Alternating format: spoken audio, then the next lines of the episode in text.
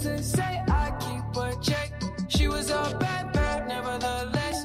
Calling it quits now, baby, I'm a wreck. Crash at my place, baby, you're a wreck. Needless to say, I'm keeping a check. She was a bad, bad, nevertheless. Calling it quits now, baby, I'm a wreck. Crash at my place, baby, you're a wreck. Thinking in a bad way, losing your grip. Screaming. Estamos começando mais um podcast Catching Up. Eu sou o Mário E eu sou o Davi, e de novo temos convidado. Um grande convidado que já apareceu antes aqui, Nossa, grande convidado. Muito obrigado pelo grande convidado. nosso amigo Paulo Pássaro, Olá a todos. animador. Animador? É animadora a sua presença. Isso. Perfeito. Chamamos o animador Paulo Pássaro para falar de uma animação que já tá no cinema há um tempinho, aí a gente só não teve chance de falar antes, que é o Spider-Man Into the Spider-Verse. Os Homem-Aranha no Aranhaverso. Os Homem-Aranha-Verse, que é um filme da Sony que é, Hit, hype, hype. hype. é, E é da Sony e é hype. É, pois é, Estamos quem todos diria? surpresos por falar isso e eu tenho de dizer, esse podcast, um dos bons motivos para ele estar sendo gravado, apesar do tempo que ele já tá, que o Homem-Aranha já está no ar aqui no Brasil, é que se você não viu e vê que esse podcast vai falar desse filme e for ver, nosso trabalho está feito. É isso aí. É um filme que va- vale, vale ser visto. Já, com- já começa por aí. Vale a pena assistir, vale a pena prestigiar o trabalho desses artistas. Mas antes da gente falar disso, ah, lembrando a gente, você acha a gente no seu podcatcher de preferência aí, no Spotify, no iTunes, no, iHeartRadio, é, no Google Podcast, que agora tem, né? É, e se quiser falar com a gente, é só achar a gente no, no Facebook, no facebook.com.br podcastcatchingup, ou mandar um e-mail no podcastcatchingup.gmail.com ou achar a gente no Twitter, onde eu sou arroba dedonato. Eu sou o arroba o desinformante. E Paulo- o pássaro é? Arroba Paulo Underline Pássaro. o que a gente faz aqui, a gente faz umas recomendações de coisas que a gente tem visto que são legais ultimamente. É, Acho que dessa vez vai ser só coisa nova, porque janeiro geralmente é o mês em que a gente corre atrás dos filmes do ano, do ano anterior. Mentira. Você falou uma mentira aí? Mentira! Você tem coisa velha? Uma- Bom, não Nossa, muito eu, velho. tenho, eu só tenho velho. coisa velha. não, beleza. Não muito É, velho. e depois a gente vai falar do Spider-Verse especificamente. A gente vai falar sem spoilers, e aí a gente marca um pedaço ali, vai ter a musiquinha dizendo. Tem o time code na, na, na descrição do episódio que vai dizer onde começam os spoilers para você poder assistir, ouvir só depois de assistir o filme. Então vamos começar? Bora. Quer começar? Abre você que você tá com um na, na ponta da linha Na aí. ponta da língua. Davi Donato. Tenho na ponta da língua. Filme do Drew Goddard. Sabe quem é o cara? Ouvi falar. Drew Goddard é o cara é, que é um amigo do Joss Whedon lá. Ele fez Buffy com ele, fez Angel, fez uma, uma- um monte de coisa. Currículo forte. Mas ele fez o Buffy seriado? Sim. É, mas calma que você conhece ele de coisas recentes também. Ah, tá. Ele, ele fez o Cabin in the Woods recentemente. Ele é o produtor executivo do, do, do Daredevil, do Demolidor. E ele é um cara conhecido por ser um escritor muito, muito inventivo, assim, muito criativo.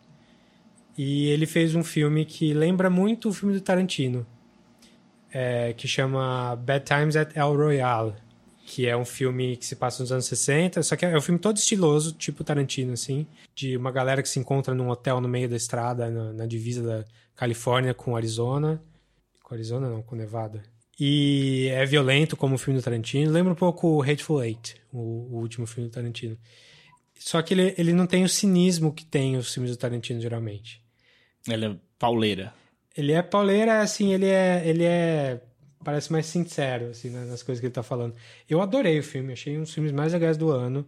E é um filme que é, merece estar em listas aí de melhores do ano, sim. Nem, nem dá pra falar muito, porque é um filme que é bom você ver. Quanto, quanto menos você souber, melhor, que ele tem bastante. Não chega a ser plot twists, mas ele, ele, ele vai em lugares que você não espera. O elenco, pra, se você se o Drew Gordon não foi suficiente pra te chamar a atenção, é um filme com Chris Hemsworth, Hemsworth Famoso o Thor. famoso Thor.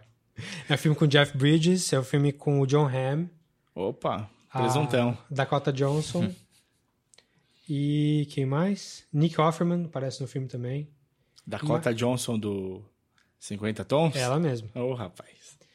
Ela tá aparecendo em bastante filme. Sim, ano. sim, ela tá, se soltou. É, inclusive, E tá bem nesse filme? Tá bem, tá bem. Inclusive, outro filme que eu vou falar hoje aqui também é com ela. Olha só. É, Inclusive, fã. Fã. Davi fez um, um que- blog sobre o trabalho de. Eu não sei se eu já tinha visto um filme dela antes. Não sei. Os 50 tons eu não vi Você não nenhum. assistiu 50 Tons? Não vi.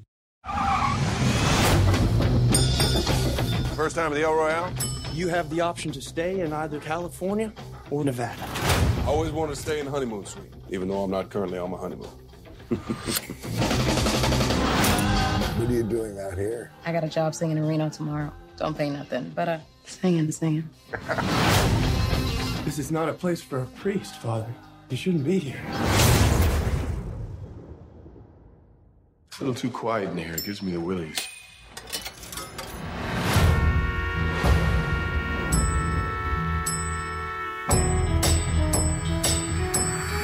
You're just too good to be true. Sir, We have a problem. Então, Bad Times, Bad Times at El Royale é um filme violento, um filme engraçado, é, é bem na pegada do Tarantino. em português ficou como? Então, não sei. Maus momentos no Hotel Royale.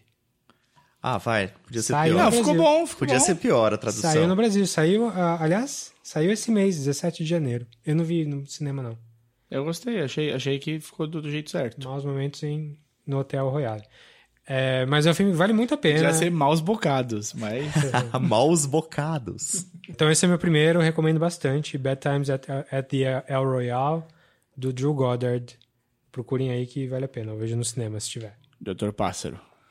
Opa. Sugestão de animação, já que a gente vai falar de animação. E uma animação que sai um pouco fora da curva. Eu não sei se vocês já falaram aqui do Persepolis. Adoro. Falamos, falamos no episódio recente. Num dos- Sério um mesmo? dos preferidos do Mario, do, do- da década passada. Cara, eu acho ótimo, ótimo. Baseado num quadrinho. Baseado na vida da Mar Marge- Marjane Satrapi. Isso. Satrapi, isso. Foi feito independente, né? Não tem aquela cara de estúdio. Não tem cara de estúdio, vida de uma iraniana, quer dizer, quando é que isso vai virar uma animação? Virou e ficou bom. A uma iraniana, que é, a vida dela, ela era criança na Revolução Iraniana, que... que- Obrigou todas a usarem burca, por exemplo. E aí ela foge com a família pra França, mas fica indo e vindo, né? uma coisa assim. É, mas isso, a história se mistura com um pouco dela crescendo também, questões pessoais, com essa coisa política por fora. Bom, isso aí acho muito bom, assistam. Tá fácil, né? Tá no Netflix? Eu tenho visto em alguns lugares. Eu não sei, mas ele tá fácil de, de assistir, assim. Eu sei que no Telecine Cult deve estar passando. Não, mas é um grande filme, é isso aí. Mário? Mário, Eu vou aqui fazer primeiro, então, já que vocês mandaram duas dicas de assistam, eu vou falar uma de talvez não assista. Eu não não não participei desse dessa loucura que aconteceu quando saiu Bird Box.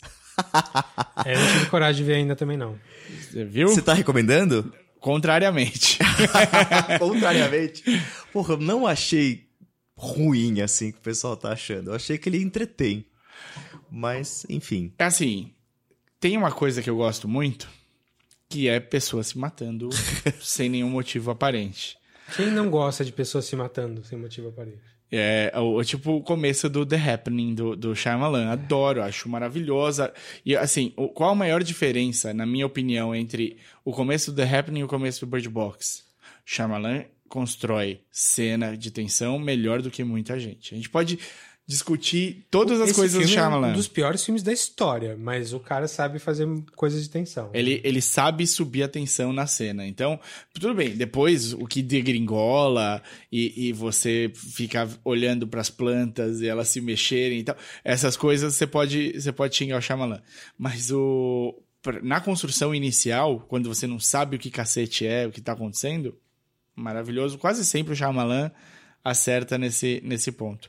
E o Bird Box constrói, mas não chega no mesmo nível de loucura e tensão de você falar, mano, que caralho, qualquer um pode. Tipo, o Bird Box entrega muito rápido o que você não pode fazer. Ah, entendi. Entendi Não a tem sua mistério. questão. Não tem, não. É, é assim. Não tem mistério. Não tem. Você auto, tipo, assim que chega na, na Sandra Bullock, ela já entende que ela não pode olhar para as coisas e aí acabou.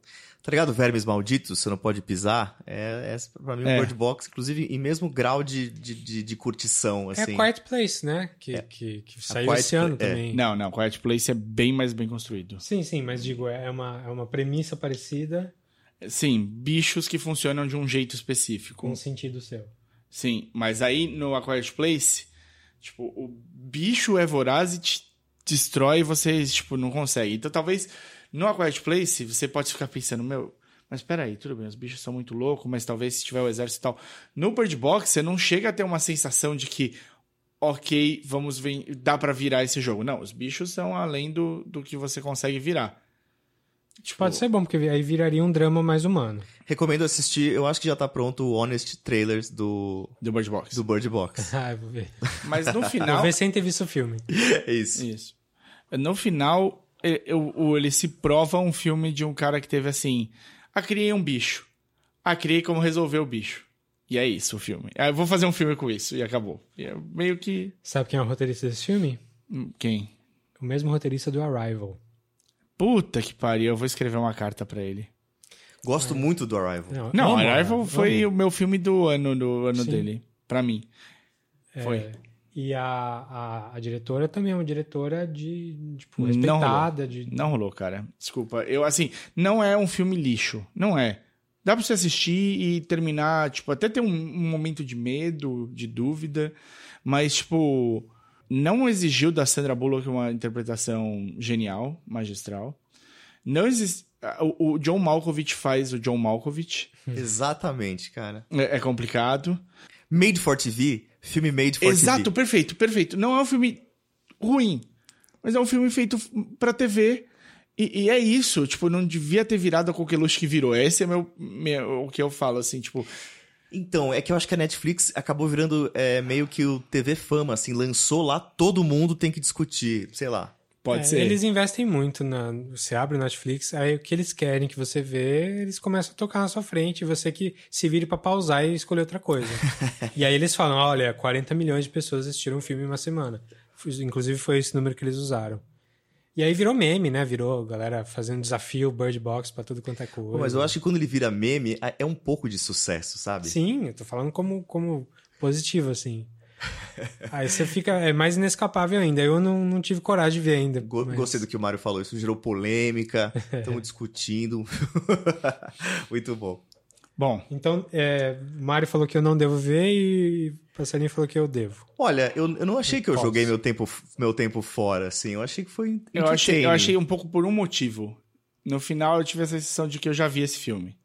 Entendeu? Tipo, Chamava Quiet Place, só que melhor. É, não, Não, tem é como você não junção- fazer essa comparação. Não tem como não fazer a É comparação. uma junção com de Place. filmes que a gente já viu, entendeu? Tipo, então quando tem a sacada do final e tal, você fala. Ok. Consigo ver por quê. É, é- é mais ou menos assim. Consigo ver por quê. Ok. Esse é o pior tipo de filme pra mim, é o filme morno. Bom, você de novo, Davi. Manda Eu ver de que novo. a gente tá com tempo curto, não queremos ocupar sua orelha com besteiras. Tá, eu vou falar um filme que definitivamente não é morno. Que é um remake de um filme que também não é morno, um filme dos anos 70, chamado Suspiria. O filme do Dario Argento, um filme Famosérrimo. famosíssimo de terror aí. Darião, Darião, famoso. Acho que é o filme mais famoso do Dario Argento. Sim. É, que eu revi, inclusive, antes de, de ver Ver a remake. nova. É. E é um filme que. O, o, o original, né? O original é um filme super estilizado, bonito e tal. ah, mas não sei se ele é um filme bom. Ah, não sabe dizer se é um filme bom. É, o original. Ah, tá. O remake, é, ele, é, ele tem algumas coisas do original, mas ele constrói em cima do filme, assim. É outro filme, totalmente diferente. Assim. Ele tem elementos do filme original, mas ele não é o filme original. Não, tô sabendo dele agora. Tô me sentindo muito ignorante. Tô sabendo desse filme só agora. Ele é um filme dirigido pelo Luca Guadagnino, que é o diretor italiano do Call Me By Your Name, que concorreu ao Oscar ano passado. Sim, sim.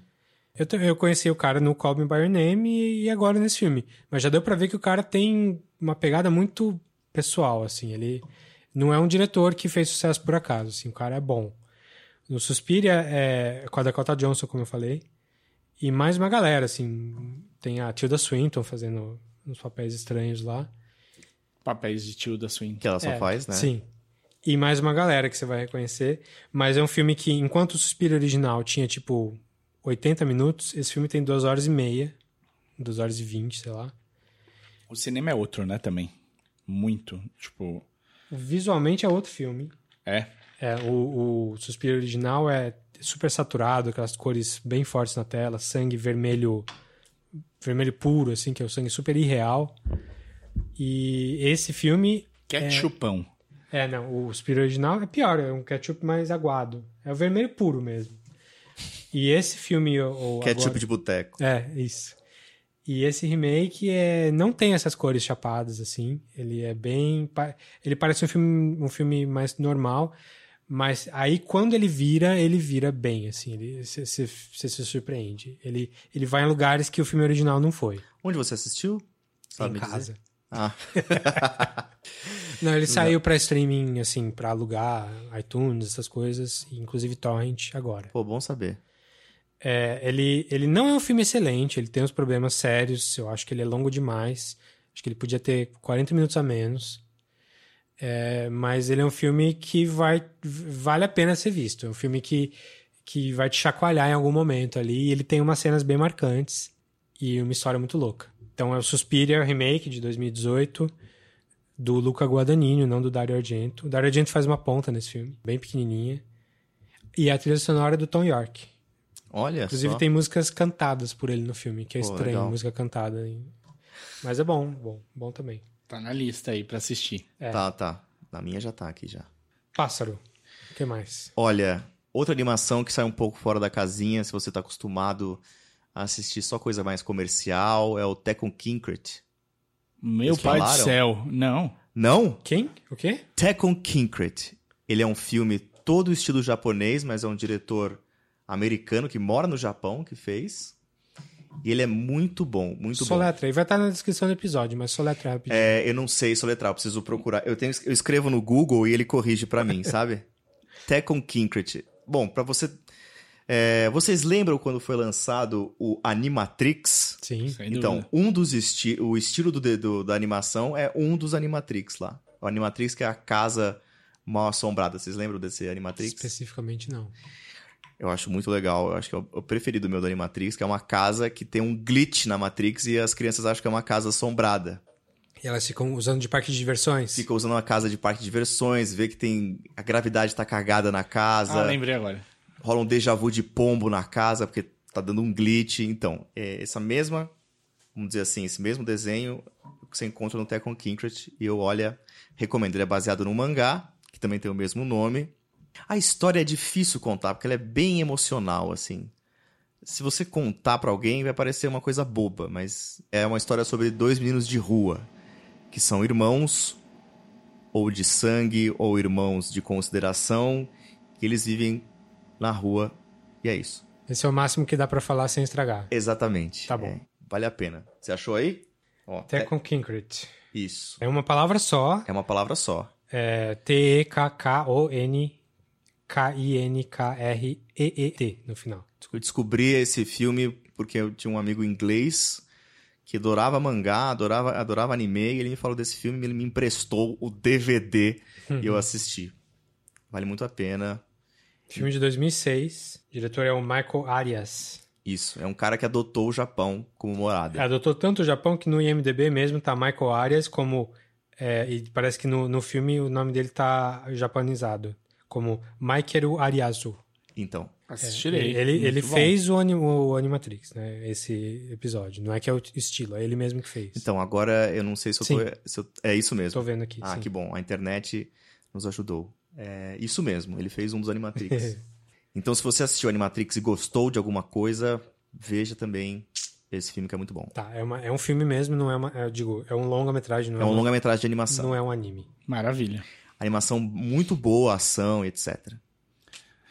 Bom, minha vez. Agora eu vou dar uma dica pra assistir. Uma série que eu gostei bastante. Eu não sei se o Davi terminou a primeira temporada. Ainda não, Chama já sei qual. é. Killing Eve. Killing Eve. Nunca vi, cara. Tá- vai passar na Globo, se já não tá passando. É mesmo? Aham, de madrugada. Oito episódios. Curtinha a primeira temporada. Que bom que tem só oito. Não é? É maravilhoso. Sandra Oh. eu fui atrás. Eu já tinha visto que a série existia, mas obviamente só fui atrás depois do Golden Globe. Hum, que ela ganhou de melhor atriz, né? É, e fez aquele discurso maravilhoso agradecendo pelos Os pais dela. os pais e as pessoas pelos últimos papéis famosos de asiáticos, como por exemplo em Aloha. que é a Emma Stone fazendo. É. É, tipo, papéis que seriam de asiático e a. E a. Como é que é o nome da. da Scarlett Johansson, Scarlett né? Johansson no, Fazendo- no, no Ghost in the Shell. Ghost in the Shell, pode crer. Então, Que assisti, eu, bom, continue. Eu assisti esses dias o Ghost in the Shell dela. Dela, eu não tive coragem. eu assisti, assisti numa viagem, não, não odiei, mas eu gosto, eu, tipo, gosto mil vezes mais do, do, do mangá, né? É, do quando você assiste, dá aquela sensação de que você já viu aquilo várias vezes em vários lugares. Sim, sim. Ele É, deixa. porque o, o anime original foi tão influente. Sim, foi que influência pra. Marco fez todo mundo mudar um pouco de Sem Ghost in the Shell não existe Matrix. Então é um pouco sobre humanoide, mas você já viu tanta coisa de humanoide legal que você fala. Sim. E eu acho que, e como o Ghost in the Shell, o anime, foi muito marcante visualmente, eu acho que o filme ficou aquém. Ele tinha de recriar coisas ali que não existiam que, no, no anime. Ele tinha de ir além do anime, ele não foi. É, ele fez, meio que fez uma cartilha, né? É. Bom, anyway, o Killing Eve é uma história de uma assassina. Eu prefiro desse ponto de vista do que do outro. Até porque os livros da onde a série é baseada chamam a Vila, Vila, Vilanese. Vila, Ah, é? é, o nome. é, os livros são baseados na vilã. Ótimo, ótimo, faz sentido. Mas é um jogo de, de gato e rato, basicamente, entre uma assassina.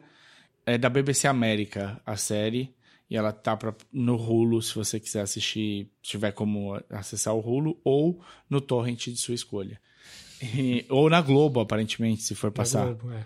Ah, basicamente, a Sandra Oh trabalha para um serviço de inteligência britânico, apesar de não ser britânica, nem um pouquinho.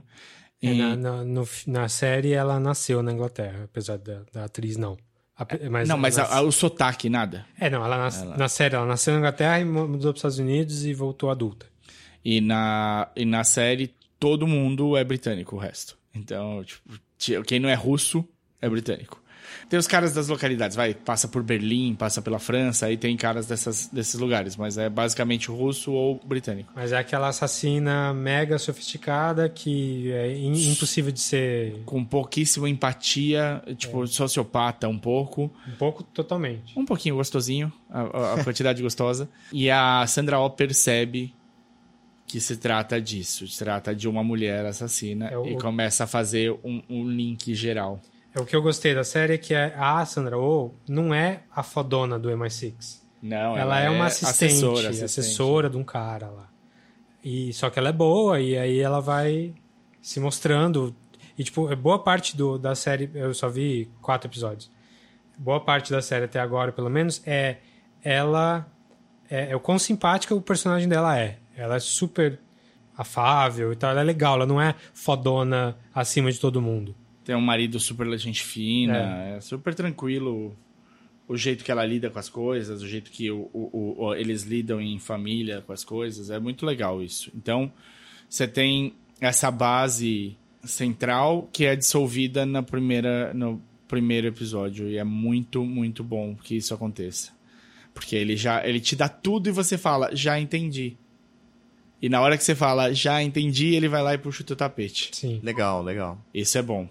E aí tem algumas, algumas coisas que eu não vou abrir muito, que no final do, do- da, da temporada puxam o seu tapete também. Você até consegue ver algumas lá de longe vindo, mas não do jeito que vem. Então isso é interessante. Ela deixa num ponto no final da temporada que é que as coisas assim. Quando você tem uma assassina declamada, se acompanha parte da, da série é sobre o ponto de vista da assassina e o outro, o outro pedaço é sobre o ponto de vista de quem tá caçando, ou você sabe se reinventar muito, ou você cai numa mesmice. É, é fácil. Death Note, por exemplo, um anime, sabe, soube se reinventar até o ponto certo pra acabar. Talvez até tenha passado um pouco. O Killing Eve, por enquanto, tá mostrando que consegue fazer isso também de uma maneira bem, bem, bem interessante. Inclusive a segunda temporada tá pra sair agora. Acho que é abril que começa. Fevereiro. Fevereiro? Fevereiro. Então é Hulu ou Torrent? Ou Torrent, ou na Globo, Globoplay também. De madrugada, antes do Corujão. É, não sei, eu, eu vi passando uma chamadinha, assim, apareceu o nome. É, eu vou, vou continuar na onda de série aqui, de série muito boa e recente também. É, e eu fui pela Amazon Prime dessa vez. A Amazon Prime chegou no Brasil há não muito tempo, faz, sei lá, um pouco mais de um ano, talvez. Mas quando chegou não tinha muita coisa, não era igual a Amazon Prime americana, Prime Video, né, que chama agora. É, mas deu uma melhorada e recentemente eu fiz é, a, a, a Vivo, não é uma propaganda porque não estou recebendo nada por isso, mas a Vivo fez um esquema com a Amazon de eles pagarem três meses e depois você ainda tem desconto por mais seis meses. Então tá bem barato, tá valendo a pena. Se você usa, tem TV a cabo vivo, celular vivo, dá pra fazer. E vale a pena porque tem bastante coisa legal lá na Amazon Prime. As séries originais, tipo Man in the High Castle, uh, Transparent, tem umas séries que ganharam um monte de prêmio aí. É, e mais uns filmes também meio aleatórios que aparecem lá. Não chega a ser uma quantidade igual do Netflix, até porque não dá. Mas tá valendo a pena. E tá valendo a pena muito por essa série que eu vou falar agora. Na verdade, só para fazer um, um extra, uh, quem realmente inaugurou com força em premiações foi a Amazon Prime, Sim. no final. O Netflix tinha o House of Cards como série, que ganhava muito, muito prêmio, mas Transparent entrou aí super forte por algumas temporadas. E aí, quando foi para filme, ou acho que a primeira premiação para filme É, eles ganharam Moonlight, né? Começa por aí. Exato. Melhor filme. foi para Amazon. É, Ah, eu não sabia disso. Só que, diferente do Netflix, é, quando um filme da Amazon Studios sai, ele não sai na Amazon, no Prime Video na hora. É, ele tem prioridade, ele vai chegar lá em algum momento, mas ele não sai ao mesmo tempo que no Netflix. Ele vai tem pro cinema diferença. primeiro. Ele vai pro cinema, é focado no circuito normal e depois ele vai pro Esse streaming. ano o Netflix alcança a Amazon com Roma. Sim, alcança e passa, eu acho. Enfim, a gente vai falar de Oscar em algum outro episódio aí antes da cerimônia. Mas a série que eu vou falar é uma série com o Fred Armisen e a Maya Rudolph. Quem são eles? São dois caras do SNL, famosos, comediantes famosos. Você já viu eles em vários momentos Ah, aí. com certeza. Se é do SNL. É, Ele, o Fred Armisen foi Sportlandia. isso. A Maia é casada atualmente com o Paul Thomas, Anderson, Anderson. Mas ela não faz nada parecido com as coisas do Paul Thomas Anderson. Apesar de ter feito o filme do Paul Thomas ela fez o Anderson. Inherent Vice, uma Exato. pontinha. Mas, Ela mas ela é uma comediante super respeitada, todo mundo gosta dela. Produtora. Se você tá vendo Good Place, ela tá no Good Place também. Ela é juíza, se você viu as últimas temporadas aí. Ela é excelente, todo mundo gosta dela, ela é super expansiva e tal. E inteligente, né? Inteligente. E essa série, ele é um, não é uma comédia. É uma série com os dois comediantes famosos, não é uma comédia. A série chama-se Forever. E eu vou falar pouquíssimo dela porque é uma série que surpreende muito logo nos primeiros episódios. Mas o Fred Armisen e a Maya Rudolph são um casal meio na mesmice. Que eles todo dia fazem a mesma coisa. E um é um meio chato, o outro tá meio descontente. E eles tentam, depois de muitos anos de relacionamento, mudar alguma coisa. É uma série que vai em lugares que você não espera, definitivamente. Assim, você, você começou o segundo episódio, você viu que você tá num lugar diferente. E é daí pra pior, assim, daí pra mais fundo ainda. É, recomendo muito, são só oito episódios de meia hora, é rapidinho de ver. Eu vi em, sei lá, quatro dias. Eu vi em levas de dois episódios, assim. E vale demais a pena, é uma das séries mais legais que eu vi esse ano. Ela não é comédia, mas também não é um dramão, não é tragédia. Ela tem coisas engraçadas. Ela só não é uma não é um Portlandia, não é um sketch show assim. Então vale demais a pena.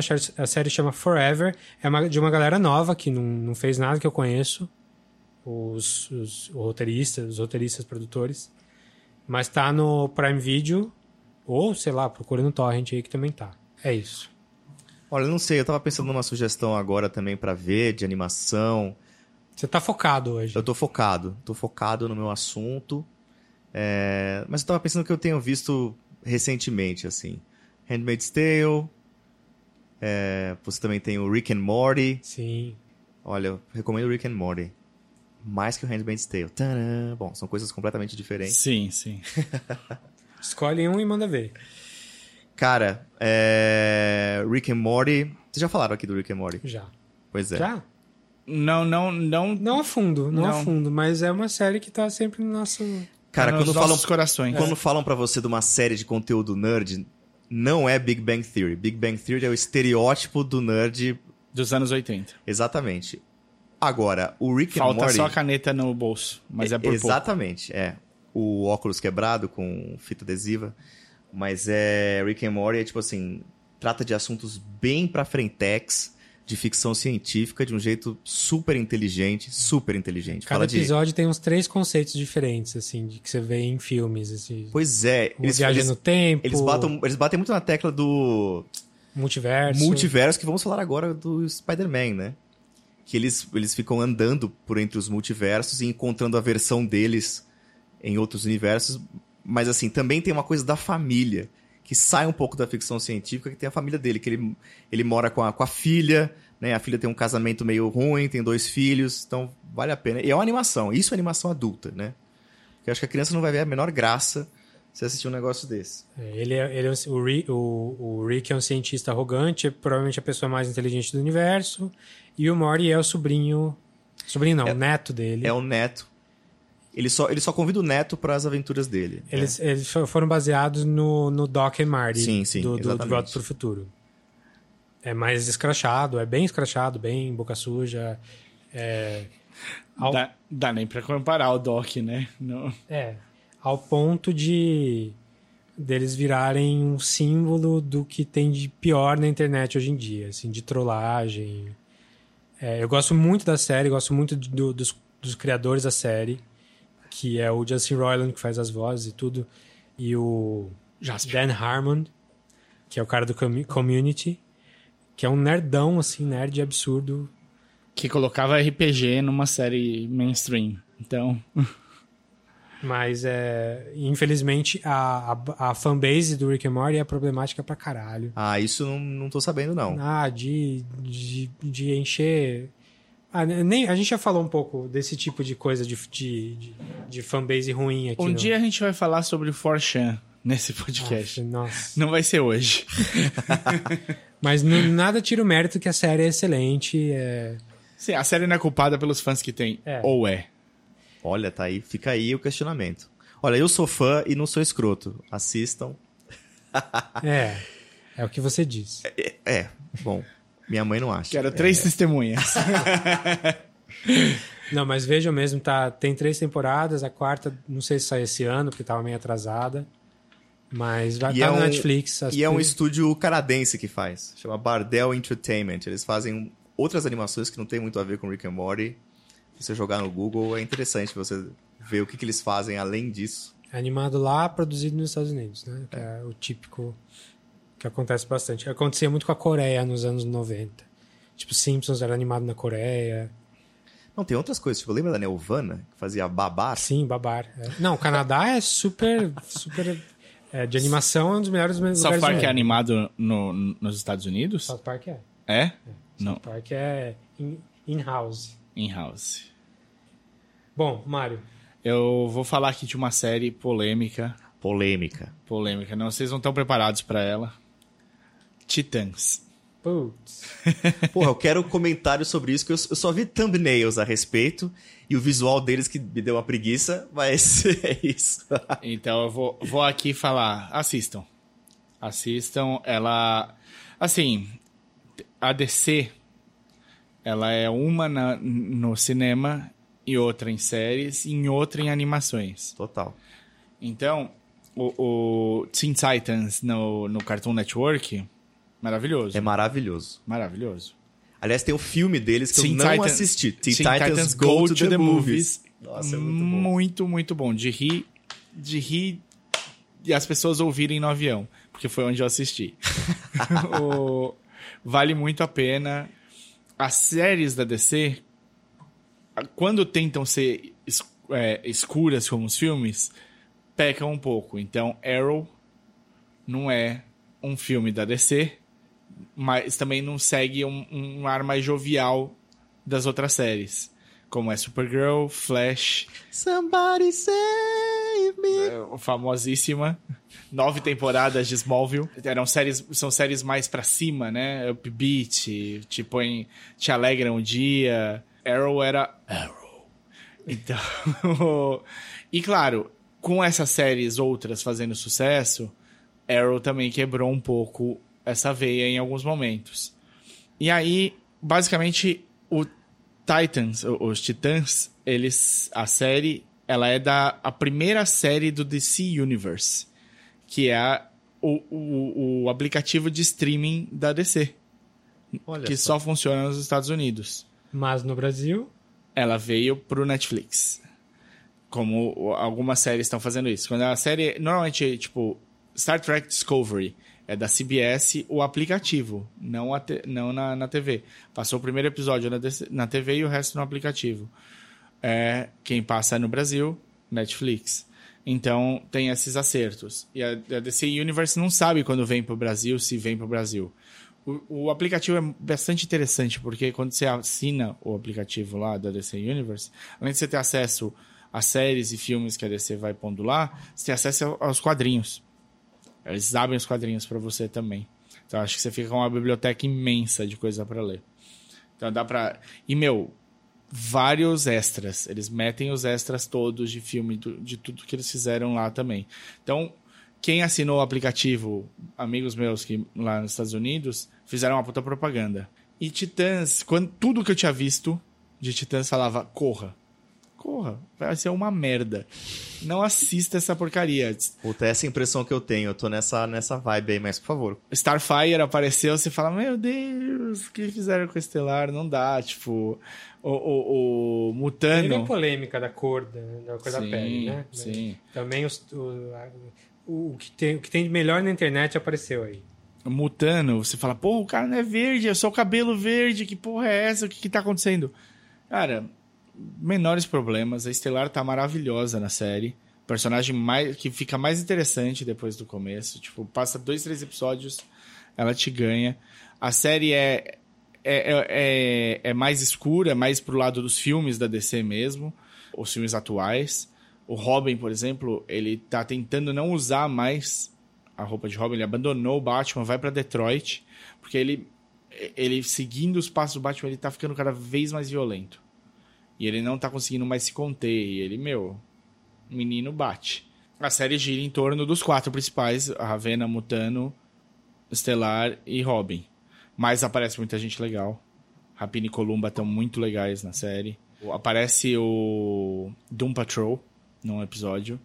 E é só um gostinho, porque são, são os personagens que vão estar na série do DC Universe do Doom Patrol. E aí parece Tá dando a bem. impressão de que tudo quando pegam esses heróis que são meio B, Sim. É o sem é, risco. quando as pessoas não, não apostam nele, parece que neles parece que é, dá mais certo, né? A Marvel fez isso. A Marvel fez a isso. O homem, o homem de Ferro é meio que isso, né? no No Homem de. Ferro, eu tenho um- um- uma coleção de amigos nerds, leitores de quadrinhos. De todos os amigos nerds, ele, o Homem de Ferro figurava no top 3 de, de amigos meus pra dois caras. então, é. E é isso, nem, é tipo, você pega o Homem de Ferro, você faz o que você quiser. Aí você põe o Robert Downey Jr., que é um puta cara carismático no papel, você basicamente, ele, o Homem de Ferro foi reescrito a partir dali. Pros quadrinhos. Ele muda nos quadrinhos também. Porque, por como ele é na TV, no- no- nos filmes. Então isso é interessante. Quando você aposta, é muito mais segura. É, porque quando você pega, tipo, o super-homem tem que ser a excelência da excelência. Agora, puta, pega um Robin, nossa, dá, dá a impressão de dar pra fazer muita coisa com ele. E vai ficar interessante. Eu só tomei conhecimento dos Titãs com o desenho animado. Eu vejo primeiro o desenho, né? Eu não vejo o quadrinho. E, pô, cresceu de um nível aí. Já Sim. tem filme, tem desenho animado, desenho animado B e tem o. O, o, o- agora a, série. É. Mas legal. Falei muito, chega de Titãs. Tá, eu tenho mais uma coisinha só. Eu vi o Titãs, a, a propaganda do- dessa série da Netflix, no cinema. Quando eu fui assistir o novo do Shyamalan, o Glass. Que é uma polêmica também aí. Que é a, a- ele fez uma trilogia escondida, né? Ninguém sabia que era uma trilogia. Que a, a essa altura todo mundo já entendeu que o Split, que é o, o filme anterior dele, Tava coligado. estava ligado ao Unbreakable, que é aquele filme de 2000 que ele fez logo depois do sucesso do, do Sixth Sense lá com o Bruce Willis. Que, por sua vez, o Unbreakable é um filme que é o, o, o grande twist dele é que ele é um filme de quadrinho. Que é maravilhoso, porque é um cara que, meu, fez um filme que foi o maior filme do ano dele, O Seu Sentido. Ninguém esperava, e foi, tipo, o filme que levou todo mundo pro cinema naquele ano. Então ele fez. Então ele podia escolher o que ele quisesse fazer, que iam dar dinheiro pra ele. Pegou dois caras fodas, que era o Bruce Willis e o, o Samuel L. Jackson, e fez um filme de quadrinho no ano, no, no ano do primeiro X-Men, assim, o ano que praticamente foi o ano que fundou essa era de quadrinhos. Nossa, foi no ano do X-Men, cara. 2000. Foi no ano 2000. E é interessante isso porque não existia o hábito. Então, quando eu assisti o Unbreakable, eu saí falando: eu gostei do filme, não achei ele maravilhoso, gostei. Mas eu saí falando, que gênio, cara. Ele levou milhões e milhões de pessoas pra ver um filme de quadrinho no cinema. Mal sabia eu o que ia acontecer na próxima década, mas, tipo, o- naquela, naquele momento eu falei, caralho, Eu nunca, nunca tinha revisto o Unbreakable. Eu vi só no cinema e eu revi agora antes de ver o Glass. E eu achei muito bom, assim. Eu, lembro de ter gostado e agora eu gostei mais. Mas enfim, é, ele fez o um monte de porcaria, um monte de porcaria pior ainda. Aí ele fez o Split ano, ano sei lá, dois anos atrás. Com uma outra história, outras coisas e que... É, ele, ele perdeu a mão. Basicamente assim, ele virou um cara, um one trick pony. Isso é, você ficava esperando o twist Shyamanesco. Sim, sim. Tinha até um momento pra isso, né? E aí, tipo, ele pegou dois filmes nada a ver com o estilo dele pra tentar fazer. Um ele é execrado até hoje, o The Last Airbender. O outro, sei lá, acho que as pessoas depois do Last Airbender nem foram assistir, que é o After Earth, alguma coisa assim, que é com o Will Smith, o filho dele. É ele, dele, esse É, filme? sim. Nossa. É um dos filmes que ele não escreveu. Cara, eu gosto de dois filmes dele. E o Unbreakable não é o segundo. Eu gosto É de vários, Vila? cara. Eu gosto da Vila. Eu também cara. gosto Fam- muito da Vila. Fabuloso a Vila. Gosto muito. É um filme Mas que foi você Parece que as pessoas esqueceram Eu vou desse fazer um filme. chute aqui. Eu vou fazer um chute. O Davi é um daqueles que gosta da Dama da Água. Eu não odeio, não, mas Nossa, não, é, eu não é um dos meus preferidos. Nossa, não. eu odiei. Eu tenho um amigo que, que, que comprou esse filme assim e fala as mil maravilhas. Eu falo, cara, será que eu assisti errado? Porque eu detestei o Eu filme. adoro, eu adoro esse- pensar. Será que eu assisti errado? Não, mas a Vila eu acho excelente, excelente mesmo. Mas enfim, o, o Split foi. Assim, ele voltou com os filminhos baratos do. Ele voltou com The Visit, que, é mar- que tá no meu top 5 dele. que é super legal. é duas crianças, uma casa mal assombrada, mais ou menos. E aí ele ganhou um dinheirinho ali e resolveu fazer esse split aí. E a- eu não vou falar nada de como é a sacada ou não, mas a sacada no final é que tem tá no mesmo universo do Unbreakable. E todo mundo, ó! E aí ele já anunciou logo na sequência: vou fazer a trilogia, vou fazer o último filme aí, é, que chama Glass. E aqui é o personagem do Samuel Jackson, que é o Mr. Glass. E aí todo mundo ficou, né? Então vamos aí, né? E, Até porque a sensação quando você sai do Split é muito positiva. é, não é um grande filme, não. Mas, Não, mas acho que tem uma coisa que eu não comprei do filme e eu fiquei com aquilo martelando na cabeça. Não vou dar spoiler. Não vou. Se quiser falar, eu corto depois, não tem problema. não, é, é que. Bom, você sabe que o, o rapaz tem várias personalidades. Tem um distúrbio de personalidade e tem várias identidades. Tem uma das identidades dele que é, tipo, sobre-humana. Eu achei isso. É introduzido de um jeito tão tosco assim. Eu achei. Não gostei, Posso- sabe? posso- Se fazer você uma realmente defesa? não gostou, você não vai ver o Glass, porque é baseado nisso. Então, puta. Eu vou fazer uma defesa. Ele, na verdade, eu- o que eu penso, todas as personalidades dele são sobre-humanas. Ele é o Legião do, do Shyamalan. Essa é uma das questões do Glass. Assim, de novo, não vou entrar em detalhes da, da trama do filme, assim, mas é um filme ok. ok. Não é, Filme ok. tudo não bem. é, não é bom, não é bom mesmo. Tem uns, uns Assiste o Bird defeitos. Box e me coloca se o Bird Box é Tá ok. acima ou abaixo, é. É, bom, sem ver eu diria que o Glass é melhor que o Bird Box, mas não sei. É, Não vi, não gostei. Não vi, não acho, gostei. Eu acho muito bom isso.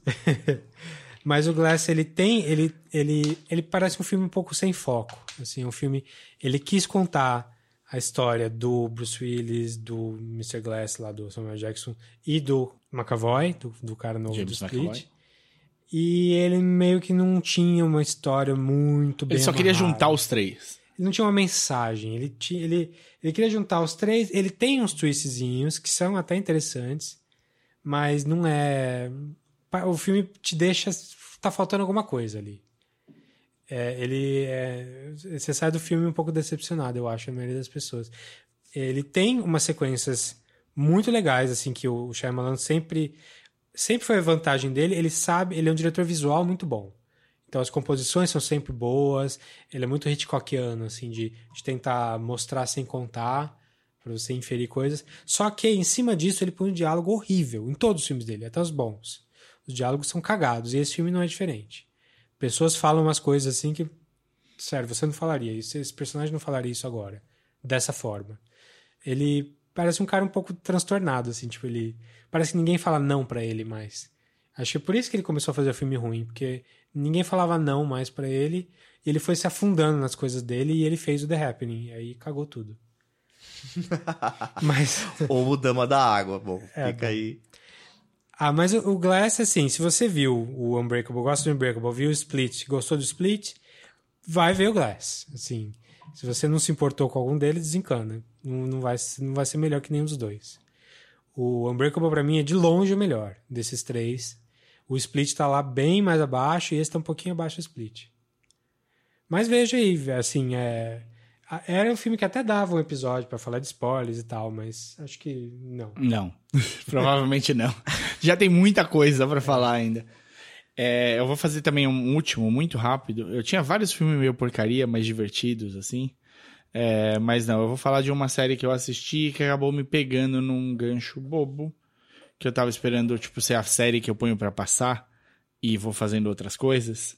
E ela acabou fazendo eu assistir ela inteira, que é o Sex Education do Netflix. Já ouvi falar coisas boas dessa série. A aí. série tá bem redondinha, é inglesa, tá- pelo menos parece, sei lá, ser inglesa. Tipo de humor e o jeito que, que lida com as coisas. É, não, é inglesa com certeza. Tipo, não tem, não tem dúvida, porque uma coisa que eu aprendi com séries inglesas é que os pais abandonam os filhos pra se cuidar, mano, fácil, assim. Desde skins as coisas são assim. Então, misfits. É tudo, tudo os pais, ah, foda-se. É o Hugo, né? É o. É, é o moleque. Cabré, é, que é o- Exato, é. pra mim, ele é o, o- é o Asa Butterfly, né? O, o- Butterfield. Butterfly. E o... Porra, o cara chama Asa já, ele tem de ser Butterfly. E o... Ele, pra mim, é o Enders, né? É o do Enders Game. Que filme Sim, ruim, sim. Que, que livro bom, que filme ruim. E o... Você leu o livro, Davi? Que Li, interessante, li. cara. Eu conheço o autor. Nossa, da hora. Mormons. Puta, eu assisti na TV esse filme e achei ok, assim, não achei Não, também... não, o livro é muito bom. Não, o livro, o livro é tipo um clássico da ficção E o científica. segundo Ah, livro, tá. e o segundo livro é outra coisa e é melhor. Chama, Que legal, né, chama Speaker for the Dead. É, é, é de ficção científica das melhores coisas que eu já li, assim. Mas vai, vai lá. E aí, a mãe dele é a Gillian Anderson. Também doutora Dana Scully. Ele é um terapeuta sexual virgem. É, ela é uma terapeuta sexual. Foi casada com um cara que também é- parece ter sido terapeuta. Eles têm uns li- um livro junto que é super best-seller. O cara se mudou para os Estados Unidos. Ela tem sérios assuntos pessoais para resolver, que ela parece ter dominado tudo estar muito certa de si mesmo. E ele é um moleque com muitos problemas por causa da mãe dele ser terapeuta sexual. Tipo, muitos problemas. Apesar disso, ele funciona como uma criança muito bacana, no geral. E ele tá numa, numa escola que as pessoas estão todas fornicando. Tendo todas as dúvidas das fornicações possíveis e imagináveis. E, sem querer, num- dentro dessa escola, ele tem um melhor amigo. O melhor amigo dele é duas minorias ao mesmo tempo, ele é negro e gay.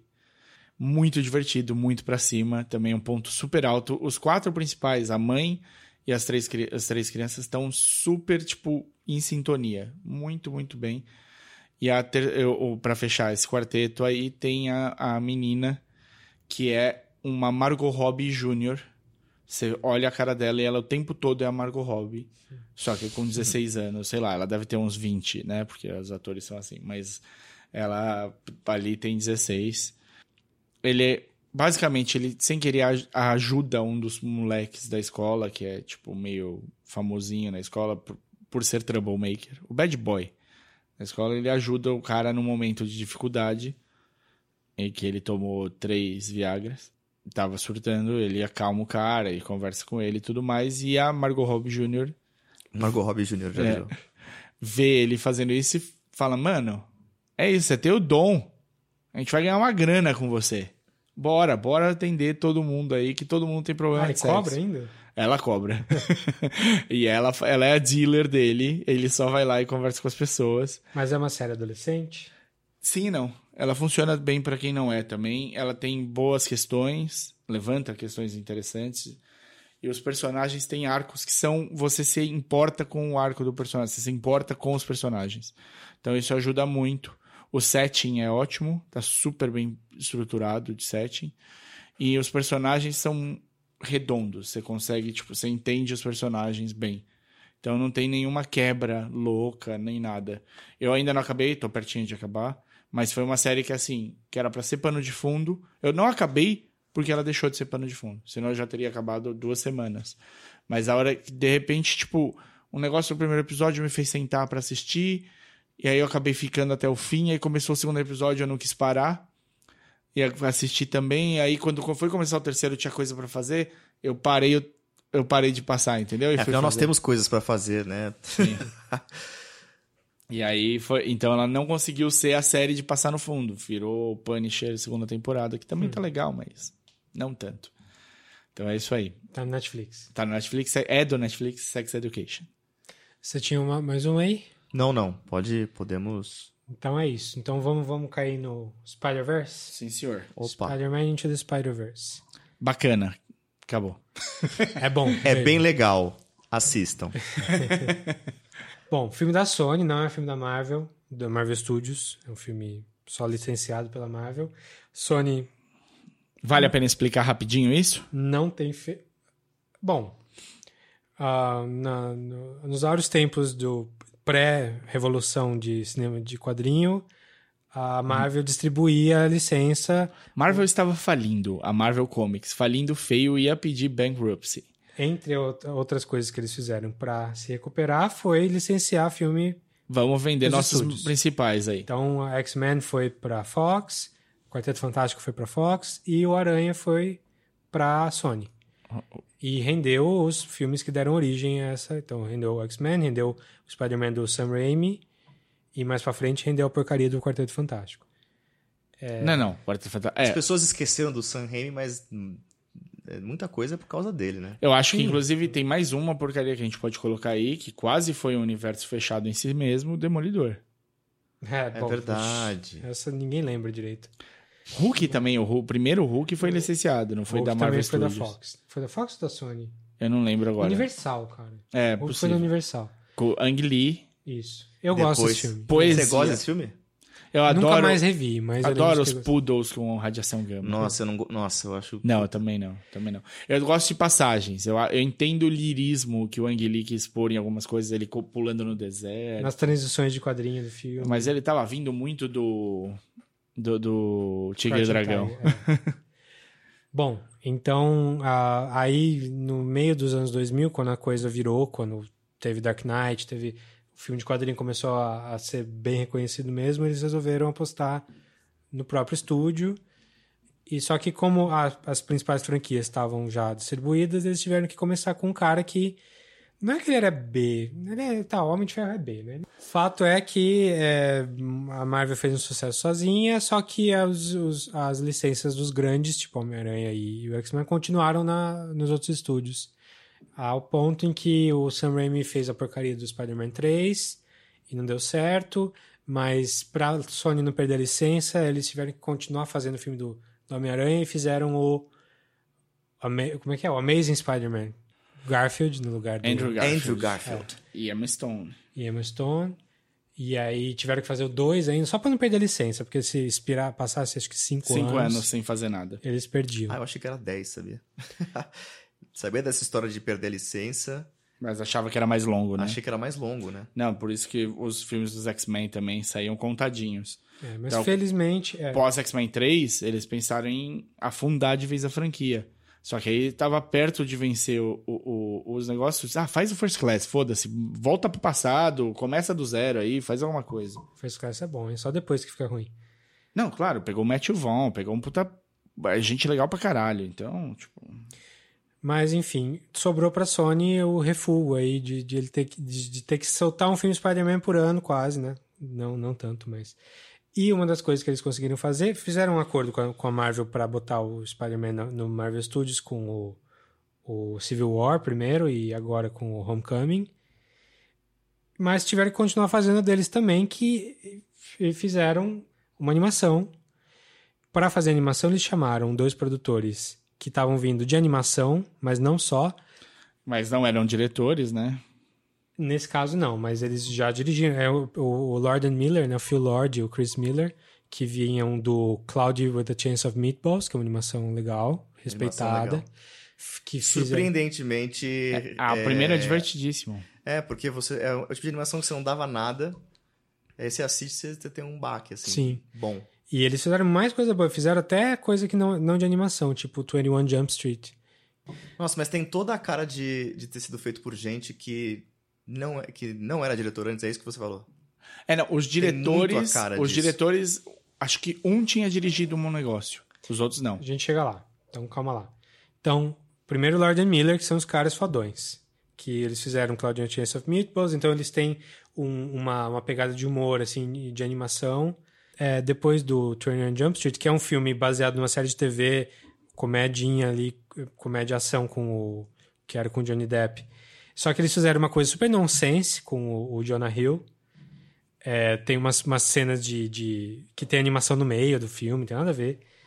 É, então eles continuaram trazendo essa, essa sensibilidade de comédia para as coisas que eles fazem, é, até eles fazerem o Lego Movie, que foi o que deslanchou eles mesmo para estrelato, que concorreu ao Oscar, não lembro se ele ganhou, mas foi super bem falado.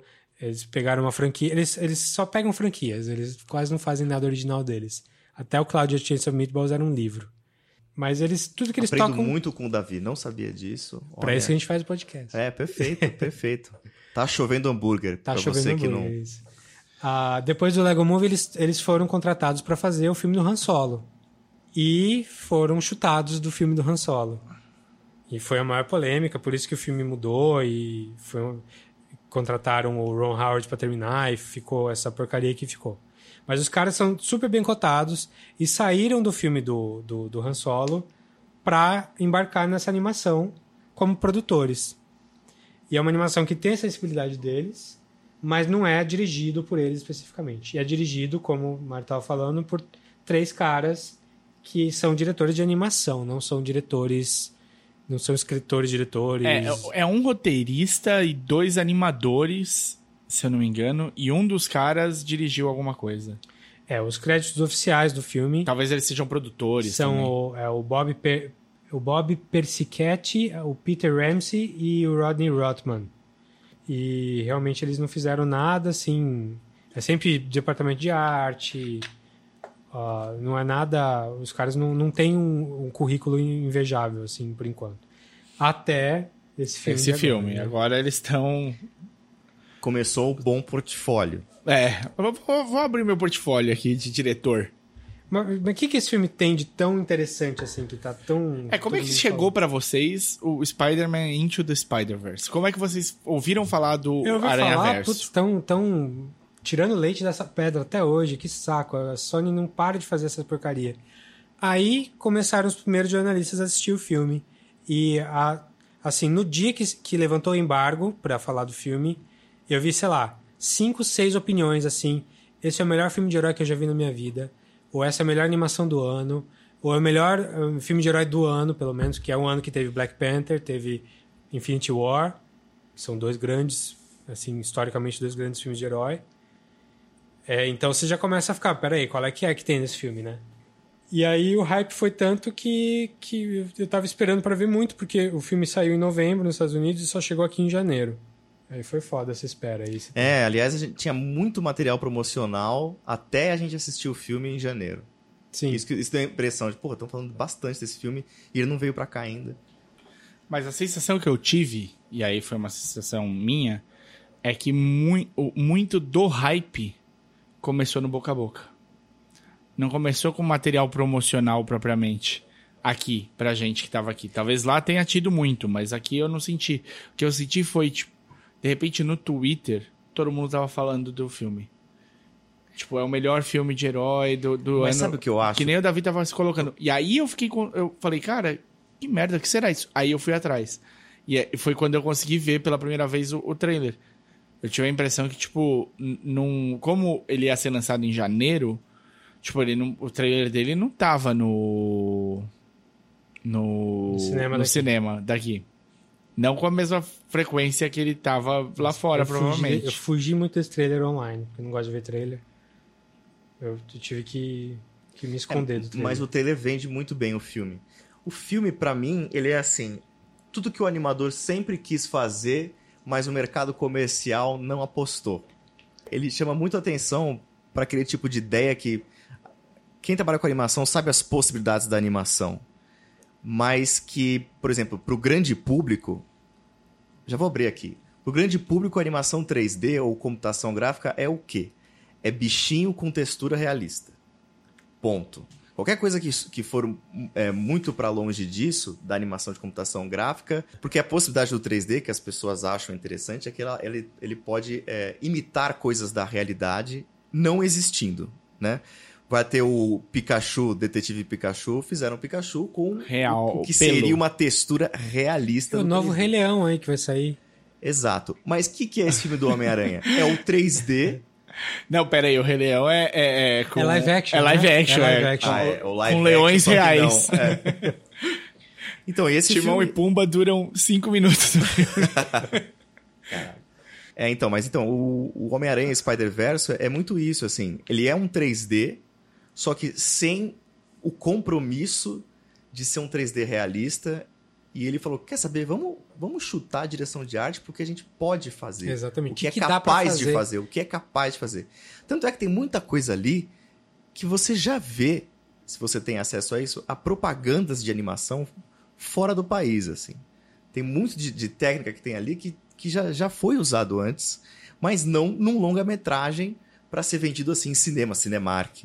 É aquela, aquela coisa, você quando você descobre a técnica de, de fazer uma pintura hiperrealista, é, fica chato, porque você chegou num ponto que você está hiperreali- hiperrealista e não tem mais para onde ir. Até que vem um Picasso e desconstrói aquilo e faz uma coisa totalmente original.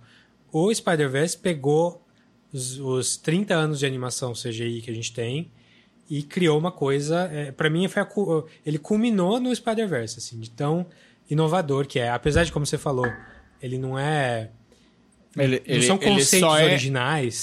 mas ele, ele é construído de um jeito em que fica um produto original no final. assim. Sim, mas eu acho que ele tá num meio que não, não, não exploraram isso ainda. Sim. Tipo, o cinema grande, comercial, blockbuster, não, não explorou tipo, É isso que eu ia falar. as possibilidades do 3D que não o ai, tentar ser realista. Aliás, vamos ter filmes como Sonic, que eu acho Ah, que também vai ser. Deus do céu. Vai ter Sonic, vai ter. Não, o cartaz do Sonic, as pessoas quiseram morrer já. As pernas musculosas. Não, Deus, esquece, esquece. Então, pra você ver que tem, ainda existe esse compromisso de, ó, se vamos usar 3D, que ele seja uma reprodução realística, né, num universo realista. Não. A animação é caricatura, sempre. Ela é feita para ser exagerada. Você pode fazer realista, e é legal ser realista, mas Mas não sempre. O... Você tem que saber que a arte pode ser maior do que isso. Sim. É, mas, enfim, se você não viu nada do Spider-Verse, que eu duvido. É, se por acaso, vamos, vamos ser sinceros, você gosta de cinema, você gosta de filmes cabeça, aqui a gente costuma falar muito de filmes que são candidatos ao Oscar, que são filmes que podem ficar marcados na história, por isso que eu até quebro um pouco e falo de umas besteiras de vez em quando como dica. O meu papel é esse, porque o Davi não vai fazer essa... Ah, fala. Quantas vezes eu não desrecomendo aqui também? verdade, verdade. Então, se por acaso você falou, meu, é uma animação de. Uma animação pra criança de quadrinhos, eu não vou ver, e não, não tentou se inteirar. É aqui que a gente vai tentar fazer você mudar essa ideia um pouco. É, ele- usa um monte de técnica de animação diferente.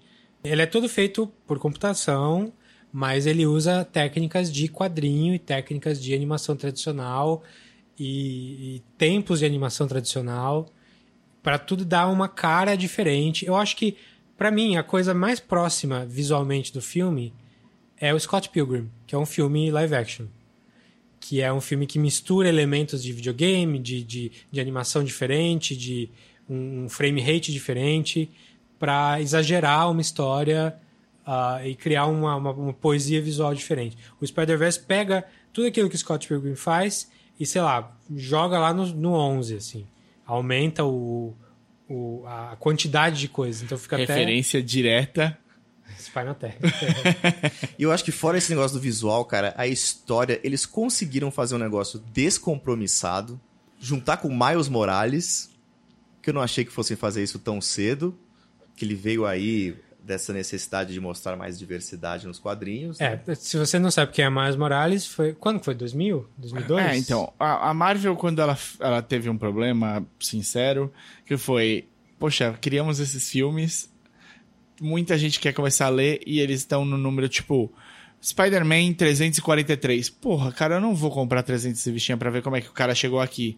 Então eles rebutaram os quadrinhos numa série paralela, era para os novos leitores. E nessa série paralela começou com o Homem-Aranha e os X-Men, se eu não me engano. E aí entra com muita força os Vingadores nessa, né, nesse mundo, nessa, nessa parte paralela. Os Vingadores são muito do que eles são no, no, no cinema. Inclusive o. O Nick Fury baseado no Samuel Jackson. É, o Nick Fury era branco nos quadrinhos originais da Marvel. Não sabia disso. E aí, nesse novo universo aí que ela criou para os novos leitores, o Nick Fury é a cara do Samuel Jackson. Isso em 2002, assim. E aí, anos depois, quando eles foram fazer o... Foi, foi no primeiro Iron Man que ele apareceu? Já? Então, aí eles convidaram o Samuel Jackson depois ele já ter servido de inspiração. E é engraçado, porque o Samuel Jackson gosta de quadrinhos. e ele foi comprar um histórico. Ele tava no- no- nos quadrinhos e se viu numa HQ. E ligou pro, pro agente dele e falou: Cara, eu tô num quadrinho. Que caralho, eles compraram os direitos da imagem? O que, que aconteceu? Não sei o que lá. Pera, vou descobrir. Ligaram pra Marvel, a Marvel falou: A gente tá pensando em transformar em filme e a gente gostaria que o Nick Fury fosse Samuel Ah, Jackson. foi- Já foi nesse, né? Sim, nessa foi- época já estavam pensando. Já. E aí, foi Bastidores, muito bom. direto ali. Mas ele topou e, assim, falou numa boa. Foi ótimo. E a- o Miles Morales surge nessa linha. É, botaram na mão, os Spider-Man botaram na mão do Brian Michael Bendis, que na época já era um cara fodão. O Brian Michael Bendis é um cara que vende quadrinhos independentes, com uma série que ficou famosérrima chamada Pulse. Pu- Pulse. Eu tô falando errado. Pulse. E essa série era de uma detetive particular, porra louca pra caralho, com um jeito de contar a história super diferente pra quadrinhos. A Marvel cresceu o olho e falou: vem pra cá. O que, que ele fez quando ele entrou na Marvel? Montou uma série sobre uma detetive particular, super porra louca, chamada Jessica Jessica, Jones. Jones. Alias. E aí a Jessica Jones explode porque ela era ninguém. E aí quando ela explode, o Michael, Michael, Michael Brian Bendis... Brian Michael Bendis... caralho. Brian Michael Bendis vira o cara da Marvel. O que ele es- escolhe, ele pega, e o que ele pega, ele transforma em ouro. Ele fez isso com Demolidor, uma sequência maravilhosa com a- um artista chamado Alex, Alex Maliv. Meu, delícia de ler. E aí ele é chamado para esse trabalho complexo de relançar o Homem-Aranha para as novas. E aí, ao invés do Peter Parker, ah, de 20 e pouquinhos anos, é, repórter do planeta do, do Daily Bugle lá, né, do Bugle, é, ele escolhe para o Homem-Aranha, na verdade, ser um, um moleque negro mais novo, chamado Miles Morales, meio, meio afro, afro-americano, meio ah, latino. É, Ele, ele vira a história do, do- do Homem-Aranha de ponta cabeça.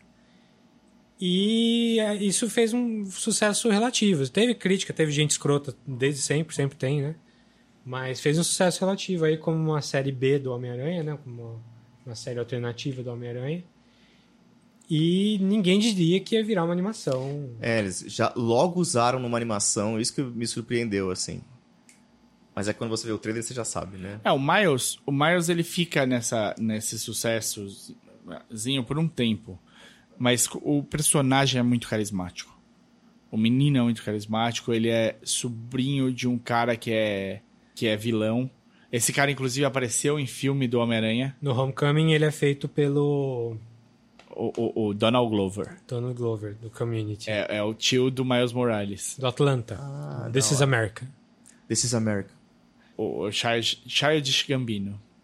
E aí a gente. E, e o Miles, como ele é muito carismático, ele vai ganhando o coração de todo mundo. Então o maior sonho de- da galera com o Miles é que ele travesse daquele. Daquele universo que ele tá e conheça o Peter Parker que a gente cresceu. A, a galera queria isso já. Já era um pedido antigo que isso acontecesse. Bom, eu vou, vou, vou usar um exemplo complexo. O Batman no cinema. Ele foi feito pelo Michael Keaton. Antes, ele foi feito pelo Adam West, Antes, ele foi feito nos anos 40 por outro cara que eu não sei o nome. que ninguém Tá. sabe. Mas ele foi feito pelo Adam West. Depois ele foi feito pelo Michael Keaton. Depois ele foi feito pelo Val Kilmer. Depois ele foi feito pelo George Clooney. Aí ele foi feito pelo. Caralho, fugiu o nome. Christian Bale. Christian Bale. E aí ele virou Ben Affleck. E não mais. E o Ben Affleck já passou o bastão também. Todas essas mudanças do Batman, ele era sempre o mesmo Batman. E isso desgasta um pouco a imagem. Você precisa ter um ator tarimbado como o Christian Bale para segurar um papel desse tipo. Depois de ter George Clooney e Val Kilmer fazendo filmes bem mais B do, do Batman, obrigado, Josh Schumacher, é, você teve de dar um tempo para a imagem do Batman. Um tempo longo. O Batman só volta a reaparecer no meio dos anos 2000. E, se eu não me engano, o Batman e Robin é de 98, acho, é isso? Davi tem... 97. Então, tem um tempo razoável entre Batman Begins e o, o, o Batman e Robin. E, porque a, a imagem fica desgastada. E o Homem-Aranha tava indo nesse caminho, cara. O Homem-Aranha foi o Tobey Maguire, o Homem-Aranha foi o Andrew Garfield, o Homem-Aranha é o Tom Holland.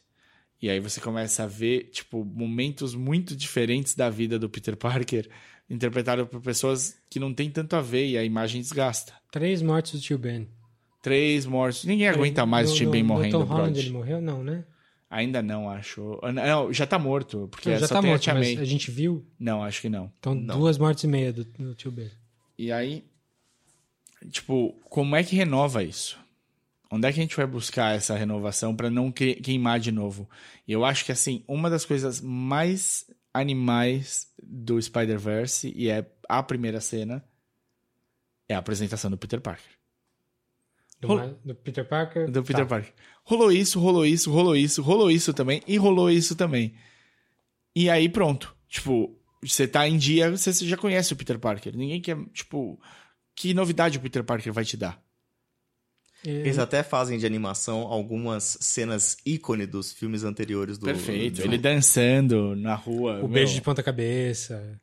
Quando ele dança na rua, ele fala, a gente não vai falar disso. Sim, é genial. melhor. Cara, quando tem o. é, Eu já vou entregar aqui. Quando tem o Spider Porco lá, meu. Aí você vê pra onde o filme. Spider-Ham. O Spider-Ham. Muito bom. Muito bom. Porco-aranha. Mas, então, sem, sem passar pra parte de spoilers, essa é a primeira cena. Então eles já falam, meu, Peter Parker é o Peter Parker, cara. Você já viu o Peter Parker. Você sabe quem é o Peter Parker. Se você viveu na Terra nos últimos 15 anos, você conheceu o Peter Parker. E aí, tipo, essa é a sacada, que a gente precisa trazer o novo. E aí vem o Miles. E o Miles é um personagem muito redondinho. Ele é muito bonitinho de, de acompanhar, assim. Ele tem... Ele foi feito para os adolescentes de hoje, sim, e é ótimo, é legal. Só que ele, ele apela para quem não é adolescente também. Tipo, ele, ele é legal. Eu, eu acho ele super carismático, eu não acho ele um adolescente estúpido, como poderia acontecer. É, e, e- E é adolescente. sim, ele tipo, é ele não, adolescente. ele não, não, ele é adolescente e não, e tipo, não é por isso que a gente olha com desdém pra ele. Ele te ganha numa boa sendo quem ele é. Eles levam o personagem a sério nessa animação. Isso que é pensando se essa animação não abre um precedente pra episódios mesmo, assim. Uma grande série com ele. Ah, não, eu acho que vai ter o 2 com certeza, pelo sucesso que tá fazendo Ah, sim. aí. Agora, série, é... para ficar nesse nível dá trabalho, não é... To- Toda série baseada em, em animação assim é, é ruim, né? Eu não, não conheço nenhuma que seja... Ó, essa aí ficou igualzinho. Porque você não tem o budget, você não tem... A animação é mais porca. É verdade, não. Pinguins de Madagascar, não dá. Não, eu ia fazer um paralelo que é assim, é, apesar da o Liga da Justiça filme, que é horroroso, mas assim... Se, A animação. Se você assiste os desenhos animados, eles são mil vezes mais adultos do que o próprio filme da Liga da Justiça. Se tivessem usado aquilo, você fala, mas por que, que a Warner não se conversa? São criadores diferentes, né? É, e, tipo, Não, mas, porra, poxa, podia ter usado Tem de ter um cara prestando atenção nisso. Um É. cara só. Tipo, o cara que assina o cheque, ele fala: Brother, você tem certeza? Porque a gente tá dando certo ali atrás, sabe? Tipo, por que, que a gente não usa esse roteiro aqui pra uma coisa Cara, maior? Todos os animated series, desde o primeiro Batman animated series, tem o Super-Homem, tem o Liga da Justiça, aí tem o Liga da Justiça Sem Limites, cara, são todos muito bons. assim. Porque é do mesmo cara, é do Bruce Timm e de mais uns dois caras que eu me fugiu o nome agora. Eles é que to- tocam o barco e os caras são fodas. Podiam ter chupinhado deles, cara. Se você copiar de si mesmo, não é ruim. Não é nem considerado flágio. Plágio, é. Bom, é, vamos voltar pro Spider-Verse aqui. Então, é, a gente Vamos, não vai vamos falar... encerrar pra gente poder entrar na É, parte de não vamos falar de spoilers. plot, vamos falar a gente gost... por que que a gente gostou. Todo mundo gostou aqui, certo? Certo. Maior e menor grau, mas todo mundo achou um filme muito foda. Filme do ano. Tá no seu top do, Tá, do acho ano? que tá no, no meu top 10 do ano fácil. Nossa, top 10 do Fácil. ano? Tá- Fácil. Tá no meu top 5 do ano. É bem capaz. Ô, louco. É bem capaz. Brincadeira, bicho. Eu acho que é o meu número chegue. Ô, 4. louco, meu! Ô, louco, meu. Não, realmente, acho que, tá, acho que ele é o número, número 4 do ano. Deixa eu ver. Não duvido e não, não acho que Número seja quatro. desmerecido, É. não. É... Vocês não têm nada de ruim pra falar sobre o filme. Tenho, tenho coisinhas, mas acho que é em spoiler só. Ah, então ok. Eu também acho que meu também é nos spoilers. Mas é pouca coisa, sin- sinceramente é pouca coisa. Ah, Não- sim, é porque eu sou chato. com Assim, o nível. Eu falo coisa ruim porque eu sou mala. É, o nível de qualidade do filme é muito alto, assim. A, a- visualmente é uma coisa que você nunca viu antes. E não é que ah, é melhor que os filmes da Pixar, não é isso. É outra coisa. ele é outra outra coisa. coisa. ele é inovador, ele, ele traz uma coisa nova, feito do jeito interessante, prende sua atenção e ele vende para o público certo. A Pixar usar o 3D deles, a computação gráfica deles com texturas realistas, tá tudo ótimo, tá lindo, né? Sim. O brinquedo parecer brinquedo, né? Fluff parecer fluff, pelúcia, pelúcia. Mas esse aqui é outra coisa. É, é por isso que eu, que eu acho que esse filme culminou, é, é a culminação da animação, de 30 anos de, de animação de computação. Porque é aquilo que você falou, ele- você usa a técnica, você não fica preso a uma coisa só, que é fazer o realismo. Uma pessoa leiga vai dizer que esse, que ele, que esse Homem-Aranha talvez seja desenhado, né? É, quem não sabe, quem acha... não- Acha mas que ele, é feito... que ele usa muita, muita coisa artificial. Ele usa, ele finge que tem retícula, que são aquelas bolinhas. Não tem, mas eles põem ali só para dar um efeito legal. Tem a, tem a Shura, tem uma- umas transições de página de quadrinho o tempo todo. Às vezes ele quer passar uma mensagem ali, ele quer passar é, o que aconteceu com o Homem-Aranha em tal ponto. Aí ele bota um painel na tela e parece que parece uma teia de aranha e aparecem, tipo, uma imagem a cada quatro frames, pá, pá, pá, pá, e pronto, você tem uma tirinha de quadrinho ali na tela, já sabe o que aconteceu. Pra ilustrar um pedaço da história. É, é super inventivo, super bem pensado e funciona, assim, a história funciona. Então, para organizar nosso pensamento aqui, que acho acho que hoje a gente tá bastante all over the place aqui, Sim. tá cada um falando de um jeito, de uma coisa. Homem-Aranha no Spider no, no Aranha Verso, filme de 2018, saiu aqui em 2019. To- Os três falam, vá ver. Veja. Opa, Se você não viu, você vai apanhar da gente na rua, na Não, se bunda. você não viu porque acha como um, um rapaz que eu conheço diz assim, puta, mas é filme de herói. Não é esse o pensamento, cara. Ou é pra Ele é. É um obra de filme arte. de animação, é uma experiência de animação. Ele é um filme que, assim, as pessoas falam muito isso, mas ah, nesse filme eu tenho 100% de certeza que é verdade. Qualquer frame desse filme, qualquer um, você pode imprimir e pendurar na parede da sua sala, que é, é bonito. Isso mesmo. Ele vai ser, pra você que acha que tudo é a mesma coisa, vai ser uma experiência nova. o, o- se- só pra fazer uma linha rápida, no filme Peter Parker existe, Miles Morales acha ele fodão e de repente o Miles Morales se vê numa situação em que ele tem poderes de aranha. É, No quadrinho assim também, ele convive. É, ele Tá. tem, tem um- um Ah, overlap. que bom que você tá aí, pra... porque eu não sei também como é que é no É um quadrinho. overlapzinho. E, e é isso, Brasil. Eu- eu- Vá assistir, descubra a jornada do Miles Morales É, em tá- descobrir o aranha dentro dele. Tá, quase não tá mais passando no cinema, e quando tá é tipo dublado 3D, que eu pessoalmente E eu não vou gosto. assistir sessão legendada 10 da Então, noite. Eu, eu ia falar isso em spoiler, mas eu vou falar já. Eu, eu sou o maior defensor do- da, da legenda, do, do áudio original, e vou continuar sendo. Tem que ver esse filme no áudio original, porque os atores são todos fodas e é, é tudo perfeitinho ali. Mas ele é um filme tão frenético em alguns momentos que se você, se o seu inglês não tá afiado, eu recomendo que você veja esse filme duas vezes. Você vê ele legendado e depois vai ver dublado, Pra prestar atenção na ação. Porque vale muito a... eu, eu, me peguei não olhando pra legenda em nenhum momento do filme. Porque é um filme tão rico visualmente que não dá tempo de ler legenda. Se eu Inclusive, for ler, eu pego. legenda muitas vezes atrapalha nesse sentido, né? É, se você se, se tem muita coisa acontecendo, pode ser que você perca um pedacinho, assim. É, então, o melhor dos mundos é se o inglês tá bom e você não precisar da legenda.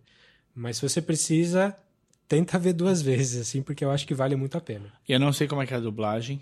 O que eu não. sei é mais ou menos o seguinte. Não veja 3D, não vi, já tô falando pra não ver 3D. É, não vi, não gostei. Também não vi 3D, não. Porque já é um filme muito rico no 2D. Eu acho que o 3D vai com- deve ser confuso. Estraga. Ótimos atores pros papéis. Muito bem escalado. com Gente muito bacana. Não é um monte de gente super famosa, é gente Não. boa. Tem os famosinhos. Tem, aí, tem aqui e ali. Tem a Hayley Steinfeld como a Gwen. Ela, por acaso, fez Ender's Game com Asa Vocês Butterfly. sabem quem faz o Peter Parker? O Peter... É um cara que eu não conhecia. Eu Cara, porque a conheço. voz, cara, quando você vê o áudio original, tipo, tem tudo a ver com o personagem. Os assim. dois, os dois, os dois Meio Peters. rouca. O Peter Parker do universo do Miles é o Chris Pine. O senhor perfeitinho, né? E o, o, o Peter gordinho é o cara principal do New Girl. New Girl Ah. são quatro caras e as oito Chanel. O nome dele é Jake Johnson. Ele é o cara que, que mais saiu à frente. Lógico, um dos outros também ganhou uma notoriedade por outros motivos. Mas o Jake Johnson era o cara certo pra vender várias coisas. E ele escolheu mal os projetos que ele entrou. Então ele entrou um com Marlon Wayans, acho que chama Let's Be Cops, que é meu socorro. A Comic Con me vendeu esse filme, eu fui ver esse filme no cinema e socorro. E, o- e ele era um cara que era pra dar certo. Era um cara super, tipo, esse cara vai ser o. Vai estar em todas as filminhos de comédia desse nível, sabe? Tipo, quase Judge Apatow, assim, os outros. Mas ele tá muito bem no Spider-Verse. Sim. Acertou no Spider-Verse. Aí tem mais gente que a gente vai falar, acho que em spoiler, porque são participações especiais que são bem legais aí. Mas vamos lá pra spoiler do Spider-Man Into the Spider-Verse.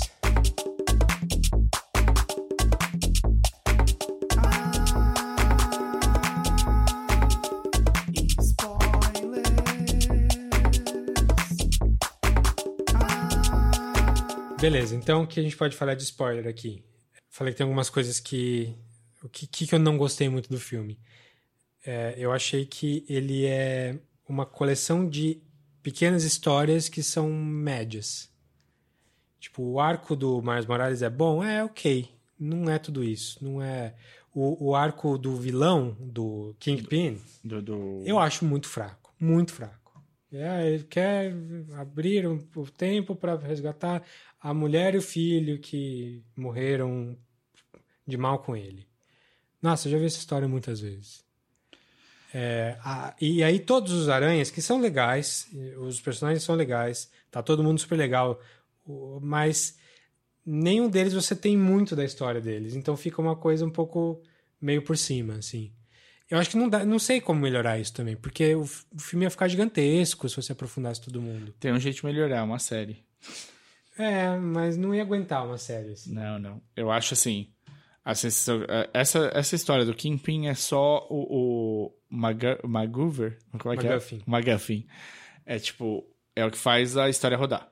É, eu também sinto mais como um negócio desse também. É, o Kingpin, ele tem isso nos quadrinhos, na série do Demolidor e no, a ligação dele com a Vanessa é... Não, É- sim, tá, tá é certo. importante. Mas eu acho, eu achei que como motor do filme, é, sabe, é um filme que é visualmente tão interessante e eu acho que em termos de história ele não é tão interessante. Tipo, a, a mesma história do o Peter B. Parker, que é uma, um ponto-chave da história, que é o Homem-Aranha que desistiu, que separou. Tá, é ok, mas. é, sabe? O Eu filme a- inteiro eu fiquei. Não fiquei. Eu adorei a experiência de ver o filme, mas depois pensando. Sabe o que eu achei, na verdade? E isso eu saí, isso eu saí muito empolgado do filme com um problema sério. A minha namorada não é mega nerd. Ela é nerd de games, assim, ela é gamer pra caralho e tal.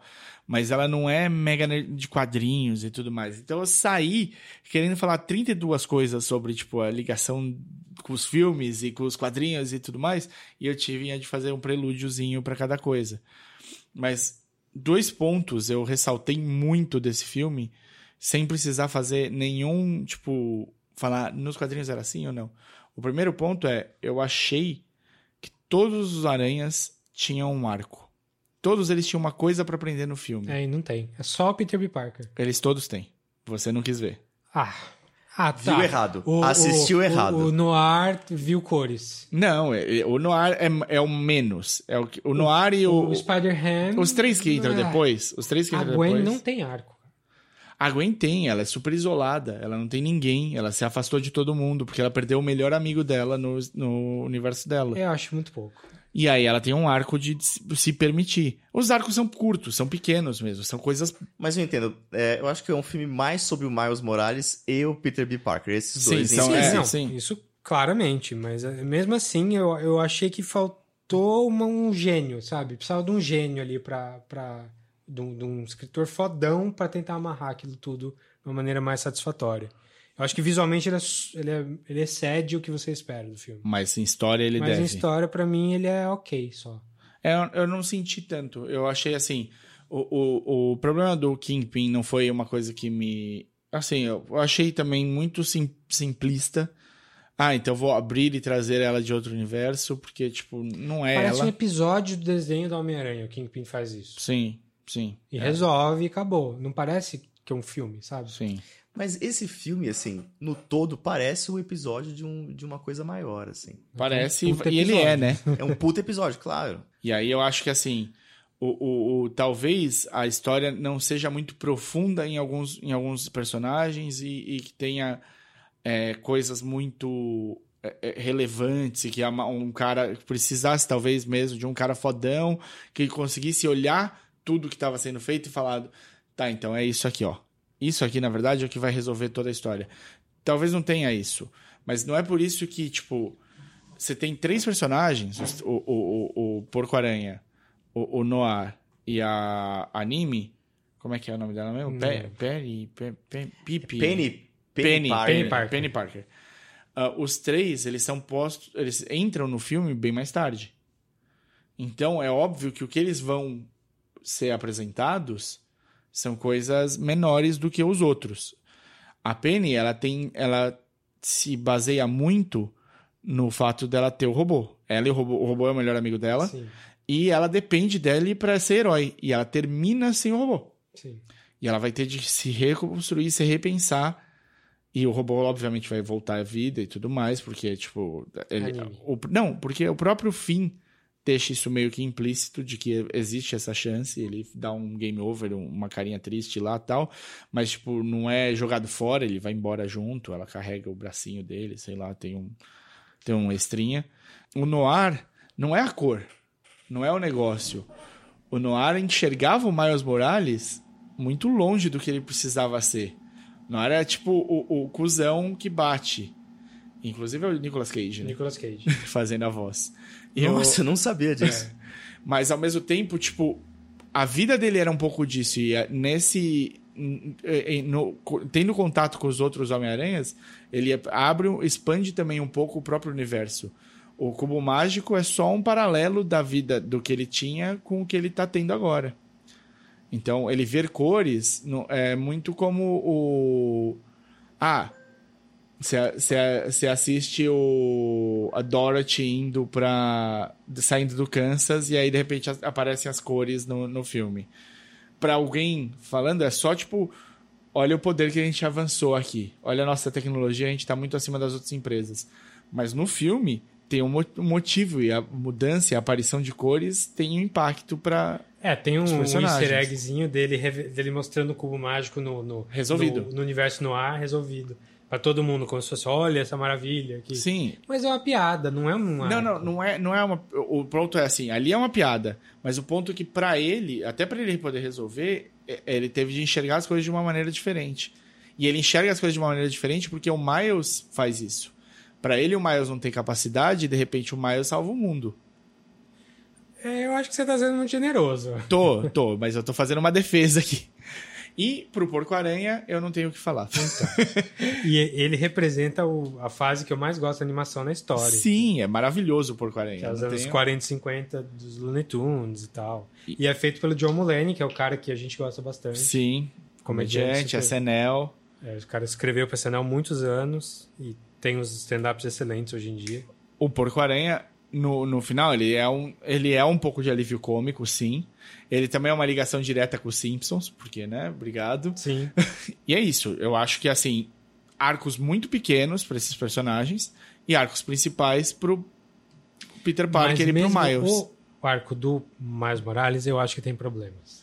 Tem. Eu acho que ele, to- ele toma algumas liberdades, ele- algumas mudanças muito rápidas de personagem. Tipo, qual que é o ponto de flexão maior do filme? É quando eles deixam o Miles amarrado na cadeira no quarto dele, falando: você não vai conseguir, tchau. A gente vai se virar e você fica aí. De repente, o que, que muda pra vida dele? Nada. Ele consegue, ele só consegue, ele se esforça e consegue. O pai dele vem falar da morte do, do tio, né? Mas eu, eu não vi ali uma, uma mudança, assim, uma. é, parece que ele não aprendeu muita coisa. Parece que a, a jornada do herói dele, que nesse filme é mais ou menos é, calcado na jornada do herói, parece que tá, tá pulando etapas ali. Eu achei. Não achei ruim, nada, não, pula, mas. pula sim. Isso eu tô de pleno acordo. Tem uma transição muito rápida que é feito do momento que todo mundo abandona ele pro momento em que ele tá lá pronto pra briga. Que, que se descobre fodão, né? É. É, por outro lado, é legal que tem um monte. que todos os, os- a equipe dele tem exatamente a mesma personalidade. Quando, quando eles falam, ah, um de nós vai ter que sacrificar. Todos eles falam, eu, eu vou, na hora. Sim. Porque aquilo é a essência do do, Homem-Aranha. Que é o cara que é, selfless, um cara que é altruísta a esse ponto. Por, a outra mensagem que o filme deixa é, tipo, todo mundo pode ser Homem-Aranha. Porque olha só, tipo. Não, e essa é, essa é a segunda coisa que eu falei. Acho que muito, muito raro você ter um filme em que qualquer criança que vá ver se sinta representada. É uma mensagem que felizmente está aparecendo bastante. Tem no, no- no- no último Star Wars, Sim, tem melhorado. Tem É. melhorado muito. que é qualquer um pode ser o herói, você não precisa ser o escolhido. Exato, e isso é muito legal. Isso é muito legal. Eu, assim, eu consigo. Você vê lá, o McDonald's lançou os brinquedos do, do Homem-Aranha no, no McLanche Feliz. Acabaram, na maioria das lojas, todos. Peguei um hoje. Porque todo mundo, tipo, tem o seu favorito. Peguei o, Spy- o Spider-Man. Ah, é? Você tem o Spider-Ham? Peguei agora, é agora antes de vir pra cá, então nem, nem colei. É do Daniel, né? Do meu filho. Então. Ele A desculpa do filho, né? É, não, É, põe, ponham aspas. Sempre. Mas o. Então eu acho isso. é, Tipo, é um filme que isso foi. foi, assim, se não tivesse mais nada. Só do. Tipo, eu vi várias histórias logo depois de sair do, eh, esse filme. O Twitter bombou dessas histórias. Se não tivesse mais nada, só de uma criança negra sair e colocar a roupa do Homem-Aranha e falar, cara, eu sou o Homem-Aranha, já, meu, pra mim, muda tudo. põe. já valeu tudo. E o jeito que ele se veste no começo é tudo improvisado. Ele, é uma É, coisa ele que compra criança- a fantasia. É, ele se vestiria daquele jeito mesmo. Quem vende pra ele a fantasia Stan Lee. Stan Lee. Assim, eu acho que essa mensagem de qualquer um pode ser o Spider-Man tá aí, é legal, é válida. Mas se você pensa um pouquinho mais assim, tá, todo mundo pode ser Spider-Man. Se ele for brilhante, se ele for um cara super popular e legal e, e heróico e ter um coração bom. Vai ter um coração e- bom, cara. Nenhum deles. É. Nenhum E- deles. E, por acaso foi mordido por uma aranha. radioativa. Exato. Não, mas Ah, é, é bom coração, basicamente. É o selflessness, é a coisa de eu vou me sacrificar. E, assim, o Peter é gênio. O Miles não é gênio. É sim. Onde? Ele tira 10 em tudo. Ele, não, ele, ele tira zero porque ele quer tirar zero. Ele é, não, ele tá tentando flank na, na, É. na escola. Não, ele Mas é- tudo bem, ele não é o químico que criou a teia. Não, não, mas ele não Ainda. criou. E o negócio. no- Polêmica, polêmica. E o negócio no final é assim: cada um ali tem um jeito de ser e, no fundo, todos são perdedores. É, porque a essência do personagem É não ser um pode mudar, né? Ele é um o, per- No ar que a gente não, não viu muito isso. Ah, não, a gente não sabe. Eu- Mas deve ser. E eu tenho certeza. Você Spider-Ham, fica com um gostinho de ver mais os outros, É. né? Sim. A Gwen, Proposital. cara, a, a, a fantasia, a roupa dela... É maravilhosa. É incrível. E o jeito que ela é animada é maravilhoso, assim. Ela é, ela é mais fluida de todos os personagens, assim. Dá pra ver que os caras... É, eu, queria, eu queria ouvir o Pássaro nisso. O que, que você, como é que você, como animador, Nossa, enxergou que- que todas essas. Eu vou te dar um exemplo pra você partir daí, na minha opinião. Você tem aquela cena que tá o o roommate do Miles e ele entra no quarto, eles estão no teto. E aí eles passam de um lado pro outro. Eu não sei se vocês repararam, mas tipo, estão todos abraçados e como anima cada um deles é diferente. E aí eu queria saber o que, que você achou de- desse, desse sincretismo Olha, cara, tem uma coisa assim que ele. que o filme todo é assim, ele, ele é feito, é, vamos dizer assim, pulando frame. Né, O Davi também, um cara que reparou nisso. Geralmente a animação em 3D você vê ela fluida, cada frame tem uma mudança de movimento. Nesse filme não. Às vezes passa dois, três frames e enfim, a atuação do personagem tá parada ali. É o, É, jeito, o jeito que a animação tradicional é feita é em, em, em keyframes, em frames chaves, né? Você faz uma pose e aí você faz a outra pose um pouquinho depois. E aí você pode animar entre essas duas poses. Tem, tipo, menos de um segundo ali, mas aí você faz os framezinhos. E e- mesmo esses framezinhos do meio não são um a cada frame, Então dá uma sensação de animação mais stepped, blocked. mais durinha. mais durinha. Mas assim, ela é dura, mas também é fluida, porque é, as poses dos Homens-Aranha. Vou, vou chamar de Homens-Aranhas. Dos Homem-Aranhas. É, Homens-Aranha. é, as poses já comunicam bastante, né? O movimento que faz de uma pose para outra é um adendo, praticamente. E cada ah, Homem-Aranha tem uma, tem uma animação diferente, assim. Mas o que pega mais é o visual mesmo. Sim. Como Cada um. deleite, como como como o filme foi um deleite pra você assistir? Ah, foi ótimo, foi ótimo. Não, mas isso, isso que eu falei é uma coisa que a gente via em tentativas do, de no mercado publicitário de fazer animação diferentosa para vender para o cliente. Isso na tela agora. No, Sabe- no- no negócio comercialzão. Eu falei no Scott Pilgrim, mas outro paralelo mais, mais da animação mesmo que eu acho que tem a ver com esse filme é o Samurai Jack. Samurai Jack também. que é, um, que é uma série que eu amo, assim, que eu acho que artisticamente é coisa, das coisas mais legais que já foi feita em, audiovisual, que é pegar um monte de técnica antiga e modernizar e misturar coisas modernas com antigas. E, e esse filme faz exatamente isso. O Spider- o Spider-Verse pega técnicas diferentes e mistura. Então, a, a, a. Gwen a- vai ter o Spider-Ham, que é a Looney Tunes, então ele tem um movimento mais de borracha, assim, mas ele começa devagar, aí o meio é rápido e o fim é devagar. A, a anime lá, a A Penny. Penny Parker, A japa. é outra animação totalmente diferente. É uma ela, animação estilo anime mesmo. anime, que ela é mais animada. ani- a- anime varia, mas é, ela é animada frame- todos os frames ali, mas o lip sync tá errado, dá pra ver no- nesse filme. Você viu legendado, você viu que ela mexendo a boca é igual um anime mesmo, ela mexe pouco a boca e, e a voz fala um monte de coisa. O, o Noir é animado diferente, cada um tem um estilo, e não só na- nessa parte mais técnica de, de quantos frames ele vai se mover, mas em pose mesmo. Cada um vai ter sua pose. O Miles é mais estabanado, porque ele é uma- um cara Então, mais fica novo. claro a personalidade de cada um pela maneira que é apresentado Sim. visualmente. Basicamente. Uma cena que eu lembro muito dessa parte da, da animação é a Gwen tocando bateria.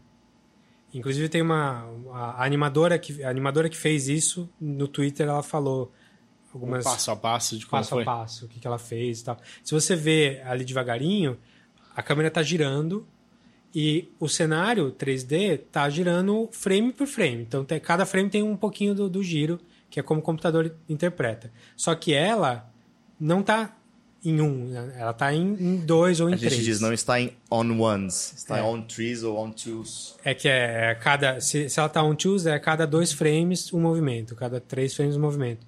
Ela tá em dois ou em três, às vezes. E aí, para fazer o movimentinho ficar bonito, a, a, a baqueta na mão dela, às vezes o frame tem ali tem o desenho de três baquetas em três posições diferentes para pegar a bateria. É como um desenho animado mais tradicional faria. E tem risquinhos de efeito, coisas bem gráficas mesmo que o quadrinho teria. Faltou só usar transparência no filme. Se não usaram, sei lá. Ah, de flipbook? É. Mas eu queria falar uma coisa, é, o que eu, agora porque eu sou muito chato, eu eu acho que às vezes, em alguns momentos, eles se perdem um pouco na ação e você desejaria ter mais frames para entender o que está acontecendo. É, é a, é a proposta. A proposta é essa. Nós vamos fazer isso ser durinho para parecer com quadrinho e e tem eu, eu concordo com você. Às vezes é difícil acompanhar. Por isso que eu falei da história da legenda. Porque realmente dá. Me incomodou também um pouquinho. Mas eu entendi que a proposta do filme é essa e é isso. Mas eu não sei se, por exemplo, na cabeça do animador era uma coisa super clara que ele estava mostrando, mas a gente que está assistindo pela primeira vez, porque o animador vê a mesma cena milhões de vezes e refina a cena e tal. Mas às vezes não é muito claro onde o Homem-Aranha tá, onde o vilão tá. Por isso essa coisa da legenda que o Davi falou. E isso me incomodou um pouco. Eu achava que é, dá vontade de você ver, pô, mas eu quero entender o caminho que o Homem-Aranha fez para jogar a teia daquele lado do, do vilão, entendeu? E às vezes você perde isso e você fica um pouco perdido naquele pupurri de cores e frames maravilhosos. O filme é um tapa na cara, assim, né, de, de visual. É um. E eu Vou te- ter que assistir de novo. É. Sim. E eu vou falar uma coisa que a gente não falou. Falamos da, da- da- do personagem, da curva dele, não sei o que lá, mas que Kingpin maravilhoso, que rei do crime Visual. maior que a vida. Super É. exagerado, super Eu legal. gostei, eu achei interessante que assim, ele é bem exagerado, assim, mais que alguns outros personagens, assim. E é legal. É legal, ele é super over em tudo. Ele tem a cabeça no meio do corpo. E assim, o Kingpin, ele tem uma coisa pra mim que eu acho maravilhosa. O personagem nos quadrinhos, ele é interessantíssimo. Porque o- a fonte de poder, o jeito que ele usa, a influência que ele tem, é sempre muito legal. Ele sempre fode os heróis em pontos que eles não estão esperando. Ele é muito inteligente. Muito inteligente. Sempre. Então, tipo, ele descobre a, a, a- identidade secreta do Demolidor. Ele é um cara, meu, muito preparado. Mas ele é um cara. Ele tem zero poder. Zero. E aí, tipo, nos quadrinhos ele é gigantesco. Ele é um cara gordo. Quando vai pro, pro cinema, no Demolidor, eles falam, meu, a gente não tem um ser humano do tamanho desse cara. Tem. E aí eles pegam o Michael Clark Duncan, um negão que provavelmente é o maior ser humano que eu vi em vida. O cara é grande pra todos os lados, era, mas que rest in peace. Mas eles mudam o- o- o- ele racialmente pra manter o tamanho, porque o tamanho é importante do jeito que quando ele entra em tela, o quanto ele impõe sobre os personagens. E aí eles acham um Vincent D'Onofrio maravilhoso na série do Demolidor da Netflix. Não é um cara gordo, mas ele engordou pro papel. Nossa, não, eu quero ir aplaudir o, o Vincent. Eu juro, eu- se eu encontrar, eu abraço ele na rua. Porque ele tá perfeito como Kingpin no, no papel. E aí, quando vai pra esse filme, e ele é esse exa- exagero absurdo. Só ele sendo esse exagero, ele aguenta a cena final do filme. Se ele não fosse do tamanho que ele é, você ia duvidar do que ele faz com trem, com placa, com tudo que ele joga no Homem-Aranha na luta, no Miles na luta final e no, no Peter na luta final. Ele, tipo, ele tá pau a pau com os dois, sendo um cara normal. E você, tipo, nenhum momento você fala assim, impossível. O- a, a força do Peter Parker ia quebrar esse cara no meio num soco. E, tipo, ele te convence disso. Você não acha isso absurdo, que não quebra. Então, eu, eu acho assim, o Kingpin é um, é um acerto visual, assim, desse filme ímpar. E a gente ficou, travou na, na parte da história e tudo mais, e esqueceu só de falar sobre O visual é super legal, sim. Nossa, eu eu pensei agora num- numa animação 3D que tem essa coisa de pular frames. É claro, não é igual ao do filme do Homem-Aranha que a gente tá falando agora, mas, por exemplo, o Pocoyo tinha isso. Lembra do Pocoyo? Lembro? Do... Como ele lembra, ele assiste até hoje. Meu filho adora Pocoyo. Pois é, é uma série é, Mas, é, infantil. mas aí é, é, mas é diferente, porque aí é uma animação que os, os keyframes são, ah, são mais importantes do que tudo. As poses são importantes. Eu falei do Pinguim de Madagascar, e é isso. As poses do- da série Pinguim de Madagascar são ótimas. Mas o in-between ali, entre uma, uma, uma, uma pose e outra, não é bem feito, mas é sempre em uns. É, exatamente. Porque o computador faz. Porque o computador faz a interpolação automática. Exatamente. E, e é essa a diferença desse filme aqui, porque esse filme eles forçaram a não ter essa interpolação. Não, mas o Pocoyo também.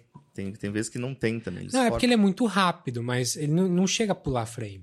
No, o Spider-Verse pula frame, de propósito. Ele, ele não. ah, Tem, tem frame repetido ali que a cena tá totalmente parada. Mas eu acho que isso é, isso é uma, uma tendência que a gente vai ver cada vez mais. E agora que mostraram nesse Aí filme, fudeu. aí fudeu. Vai ter É gente tipo- querendo, com um orçamento desse E tamanho, vai fazer ter um monte de igual na, é. na publicidade. É, é, é, o, é, o Spider-Verse, pra mim, visualmente, quando o Ghost in the Shell apareceu, o anime, ele influenciou muita coisa, incluindo o Matrix, como a gente tava falando em off.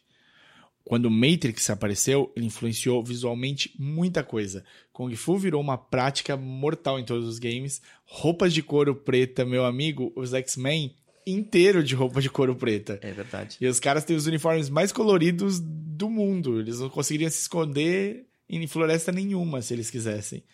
E eu acho que o Spider-Verse vai ter esse nível de influência na animação vindoura, assim. Pro bem e pro mal.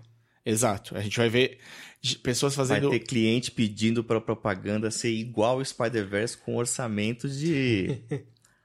de curta, mas tudo bem. Segura, segura o tchan aí, publicidade. Segura essa. E, e é, é o nível de, de qualidade do- da animação, do- da arte, não é nem da animação, da arte é legal ah, no, no nível em que eles misturam coisas do tipo é, é, esboço no meio da- do desenho, assim, para efeito. Então você tá, ele tá correndo ali na, ele vai esbarrar no táxi, aí aparece um splash na tela e uma imagem quase em preto riscado em lápis, assim. É, é super legal, super inventivo e bonito, assim. Sim, é- Se permitiram muito. sim. Eu acho. Isso, se permitiram muito. Tipo, É tudo que o animador quis sempre fazer, mas não deixaram ele fazer. E, aí, e o tesão e deu certo nisso daí, porque ele veio out of nowhere. Ninguém tava esperando, não tinha peso nenhum. Se fosse uma porcaria, beleza. Não tipo, é a Marvel que tá Exato. tudo, assim. E, e- e, assim, não tinha peso nenhum também pro público. É um negócio que, assim, tudo bem, você pode até falar que eu, eu exagerei no boca a boca, na, na força do hype do boca a boca. Mas ninguém falou de Spider-Verse em 2017. Não tinha ninguém falando, se preparem que vai vir o filme do ano no ano que vem. Tipo, nada. Quando ele apareceu, ele apareceu. Ele veio, tipo, pá, cheguei. Mas eu achei que também ficou muito bom, o, vamos dizer assim, o segredo por trás da obra. É, eu, tenho basti- eu, tenho, eu tenho um contato de bastidores Desse filme? desse filme. Opa. Tem um animador, é, um dos animadores 3 dele, é, tipo, é irmão de um grande amigo meu. E ele nem pro irmão contava o que era. Mesmo que, sendo que o irmão dele era um puta fã de Homem-Aranha, ele dizia: Olha, vai vir um negócio aí, mas eu não posso te mostrar nada. Tinha isso, né? Mas isso muito, muito bastidor, assim. E sim, vai, vai, vai, vai criar tendência. Vai, né? Pra gente é um pouco frustrante, porque a gente já sabia que isso dava pra fazer desde muito tempo atrás, mas agora, tipo, abriu a caixa de Pandora. É, é que agora bateu na cara, né? Tipo, É, exatamente. Ele é bom e fez sucesso. Sim. Isso é. Pode fazer que dá certo. Não, vai, não precisa ter medo. Pô, a Sony foi, foi, olha, parabéns pra chegar assim, bicho, faz aí. E é Sony isso tá- aí. Sony tava na merda, mas na merda. Só fazia besteira. Vazou os e-mails de todo mundo. Nossa, Ah, é, bastidores, Davi. Conte-me, conte-me tudo. pá. É, não, eu não sei exatamente desse filme, mas, mas faz três anos vazou o e-mail da Sony, hackearam, e todas as conversas dos produtores, e você via as porcarias que eles estavam pensando, e isso influenciou o que eles iam fazer depois. Eles perderam dinheiro pra caramba nos últimos anos. E esse filme aí mandou bem, assim, eles, eles, eles recuperaram bem o dinheiro, e acho que a, vai sair mais coisa boa daí. Do Se eles mantiverem o pessoal, né? Bom, Spider-Verse 2, Vai pode ter. contar com isso. Certeza. Se não tiver, é, é- Assim, não faz sentido, porque o pessoal gosta de ganhar dinheiro e tem história pra contar. Então, tipo. Agora, né? É. Com permitiu-se isso. Nossa, pode, pode ter, cara, série de cada universo. Oh, yeah. Há uma coisinha simples que eu não falei do Mais Morales, que nem é culpa do filme, é culpa da, do, do- da série, do, do quadrinho, é que ele tem pais que gostam dele, que entendem ele, que apoiam. que estão vivos. Sim. É, isso é, é, é novo para personagem de, de É quadrinhos em interessante você adolescente. falar isso, é interessante você falar isso. Porque sempre, ou, ou os pais não entendem, ou os pais estão mortos, ele você quer vingar. E aqui não, aqui eles são os dois, o pai e a mãe estão ali, estão firmão. É, fala que me ama, mas o. Ótima piada do filme. Sim. E ele. Duas coisas, então, pra, pra, pra finalizar. Cena pós-créditos. Nossa, só. Eu tava esperando um monte de piada, mas eles, eles entregaram. Eu tive que assim. explicar pra minha namorada o que, que era aquilo. Aí, eu- quando aconteceu a cena, eu tive que explicar. Olha, é o seguinte. Aí eu expliquei toda a questão do meme, que veio daquele desenho animado, do Homem-Aranha. Enfim. Então, eu fiz. eu- eu- o, o meme a Marina obviamente conhecia, então não precisei utilizar isso, explicar isso, mas eu expliquei quem é o Miguel O'Hara, o Homem-Aranha 2099, que é quem volta e, encontra e quebra o meme, né? Ele aponta, tipo, eles apontando um pro outro, era com o Homem-Aranha original do, do desenho, Sim. e o Miguel O'Hara vai lá. Eu sou um cara chato que vai lá e fala: Então, em 96, a Marvel estava pensando em expandir o universo e não tinha o que fazer. Eles pensaram: Vamos pôr 2099. E eles criaram o universo inteiro da Marvel em Não foi em 2099. 99 que eles lançaram Foi, 2099? acho que- eu não tenho Porque Eu lembro, certeza. eu, eu era um. Faz sentido ser. 17 É, anos. Faz sentido ser. Nossa, lembrei de um negócio agora. É, Inclusive, atrás de você tem o pôster do X-Men 2099 é, aqui o no pessoal do nosso podcast estúdio. não pode, Não tá vendo. né? não tá vendo. Mas sabe o que eu lembrei agora? Tinha um desenho que era o mesmo cara que fez Aeon Flux. Maravilhoso. Foda, animador maravilhoso. fodástico. animador fodástico, que foi. Que série, inclusive, hein? Aeon Puta, a gente Flux. devia, tinha que falar sobre isso. Mas Que filme ruim. Ah. Ah, não, isso, eu eu assisti pedaços e não quis assistir o resto. Mas enfim, tem o, o Fantasma 2049, eu acho. Tem um desenho animado que é, o, que é o Fantasma no futuro. Eu sei que tinha até um videogame desse, que era ruim. Mas Então, mas achei interessante, assim, essa coisa do, do, do herói no futuro. Bom, agora tem o Batman Beyond. esse era bom também. Muito bem, então é isso aí? Algo mais? Nota. Eu acho um 8 muito bem dado. Não, Nossa, eu acho um 8 barra 9 aí. É, Barra 9 pelo que ele vai influenciar pessoas que não tinham aquela, aquele pensamento fora da caixinha, vamos dizer assim. Cara, vá ver e vá ver de novo. é Visualmente é, um falar. 10 fácil, assim, fácil. Visualmente é a coisa mais legal que você vai ver esse ano, assim.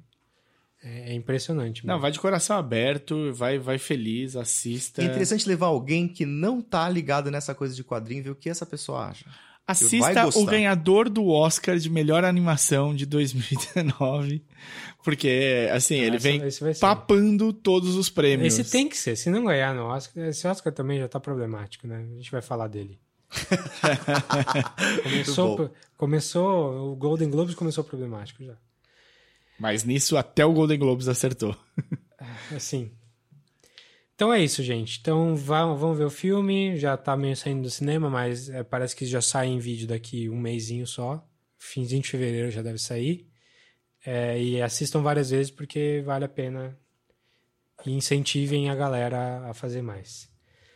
Ficamos por aqui. Pra encontrar o Paulo, que Ah, vem sim. aqui como convidado. Muito obrigado pela participação do Opa, animador. muito obrigado, do muito obrigado. novo. Obrigado a todos. Aí eu tinha o quando o Davi foi falar, ele falou: "Mas o Spider-Verse merece". Eu falei: "Merece". Ele falou: "Mas só ele". Eu falei: "Cara, se você quiser, a gente pode fazer um especial animações do verão".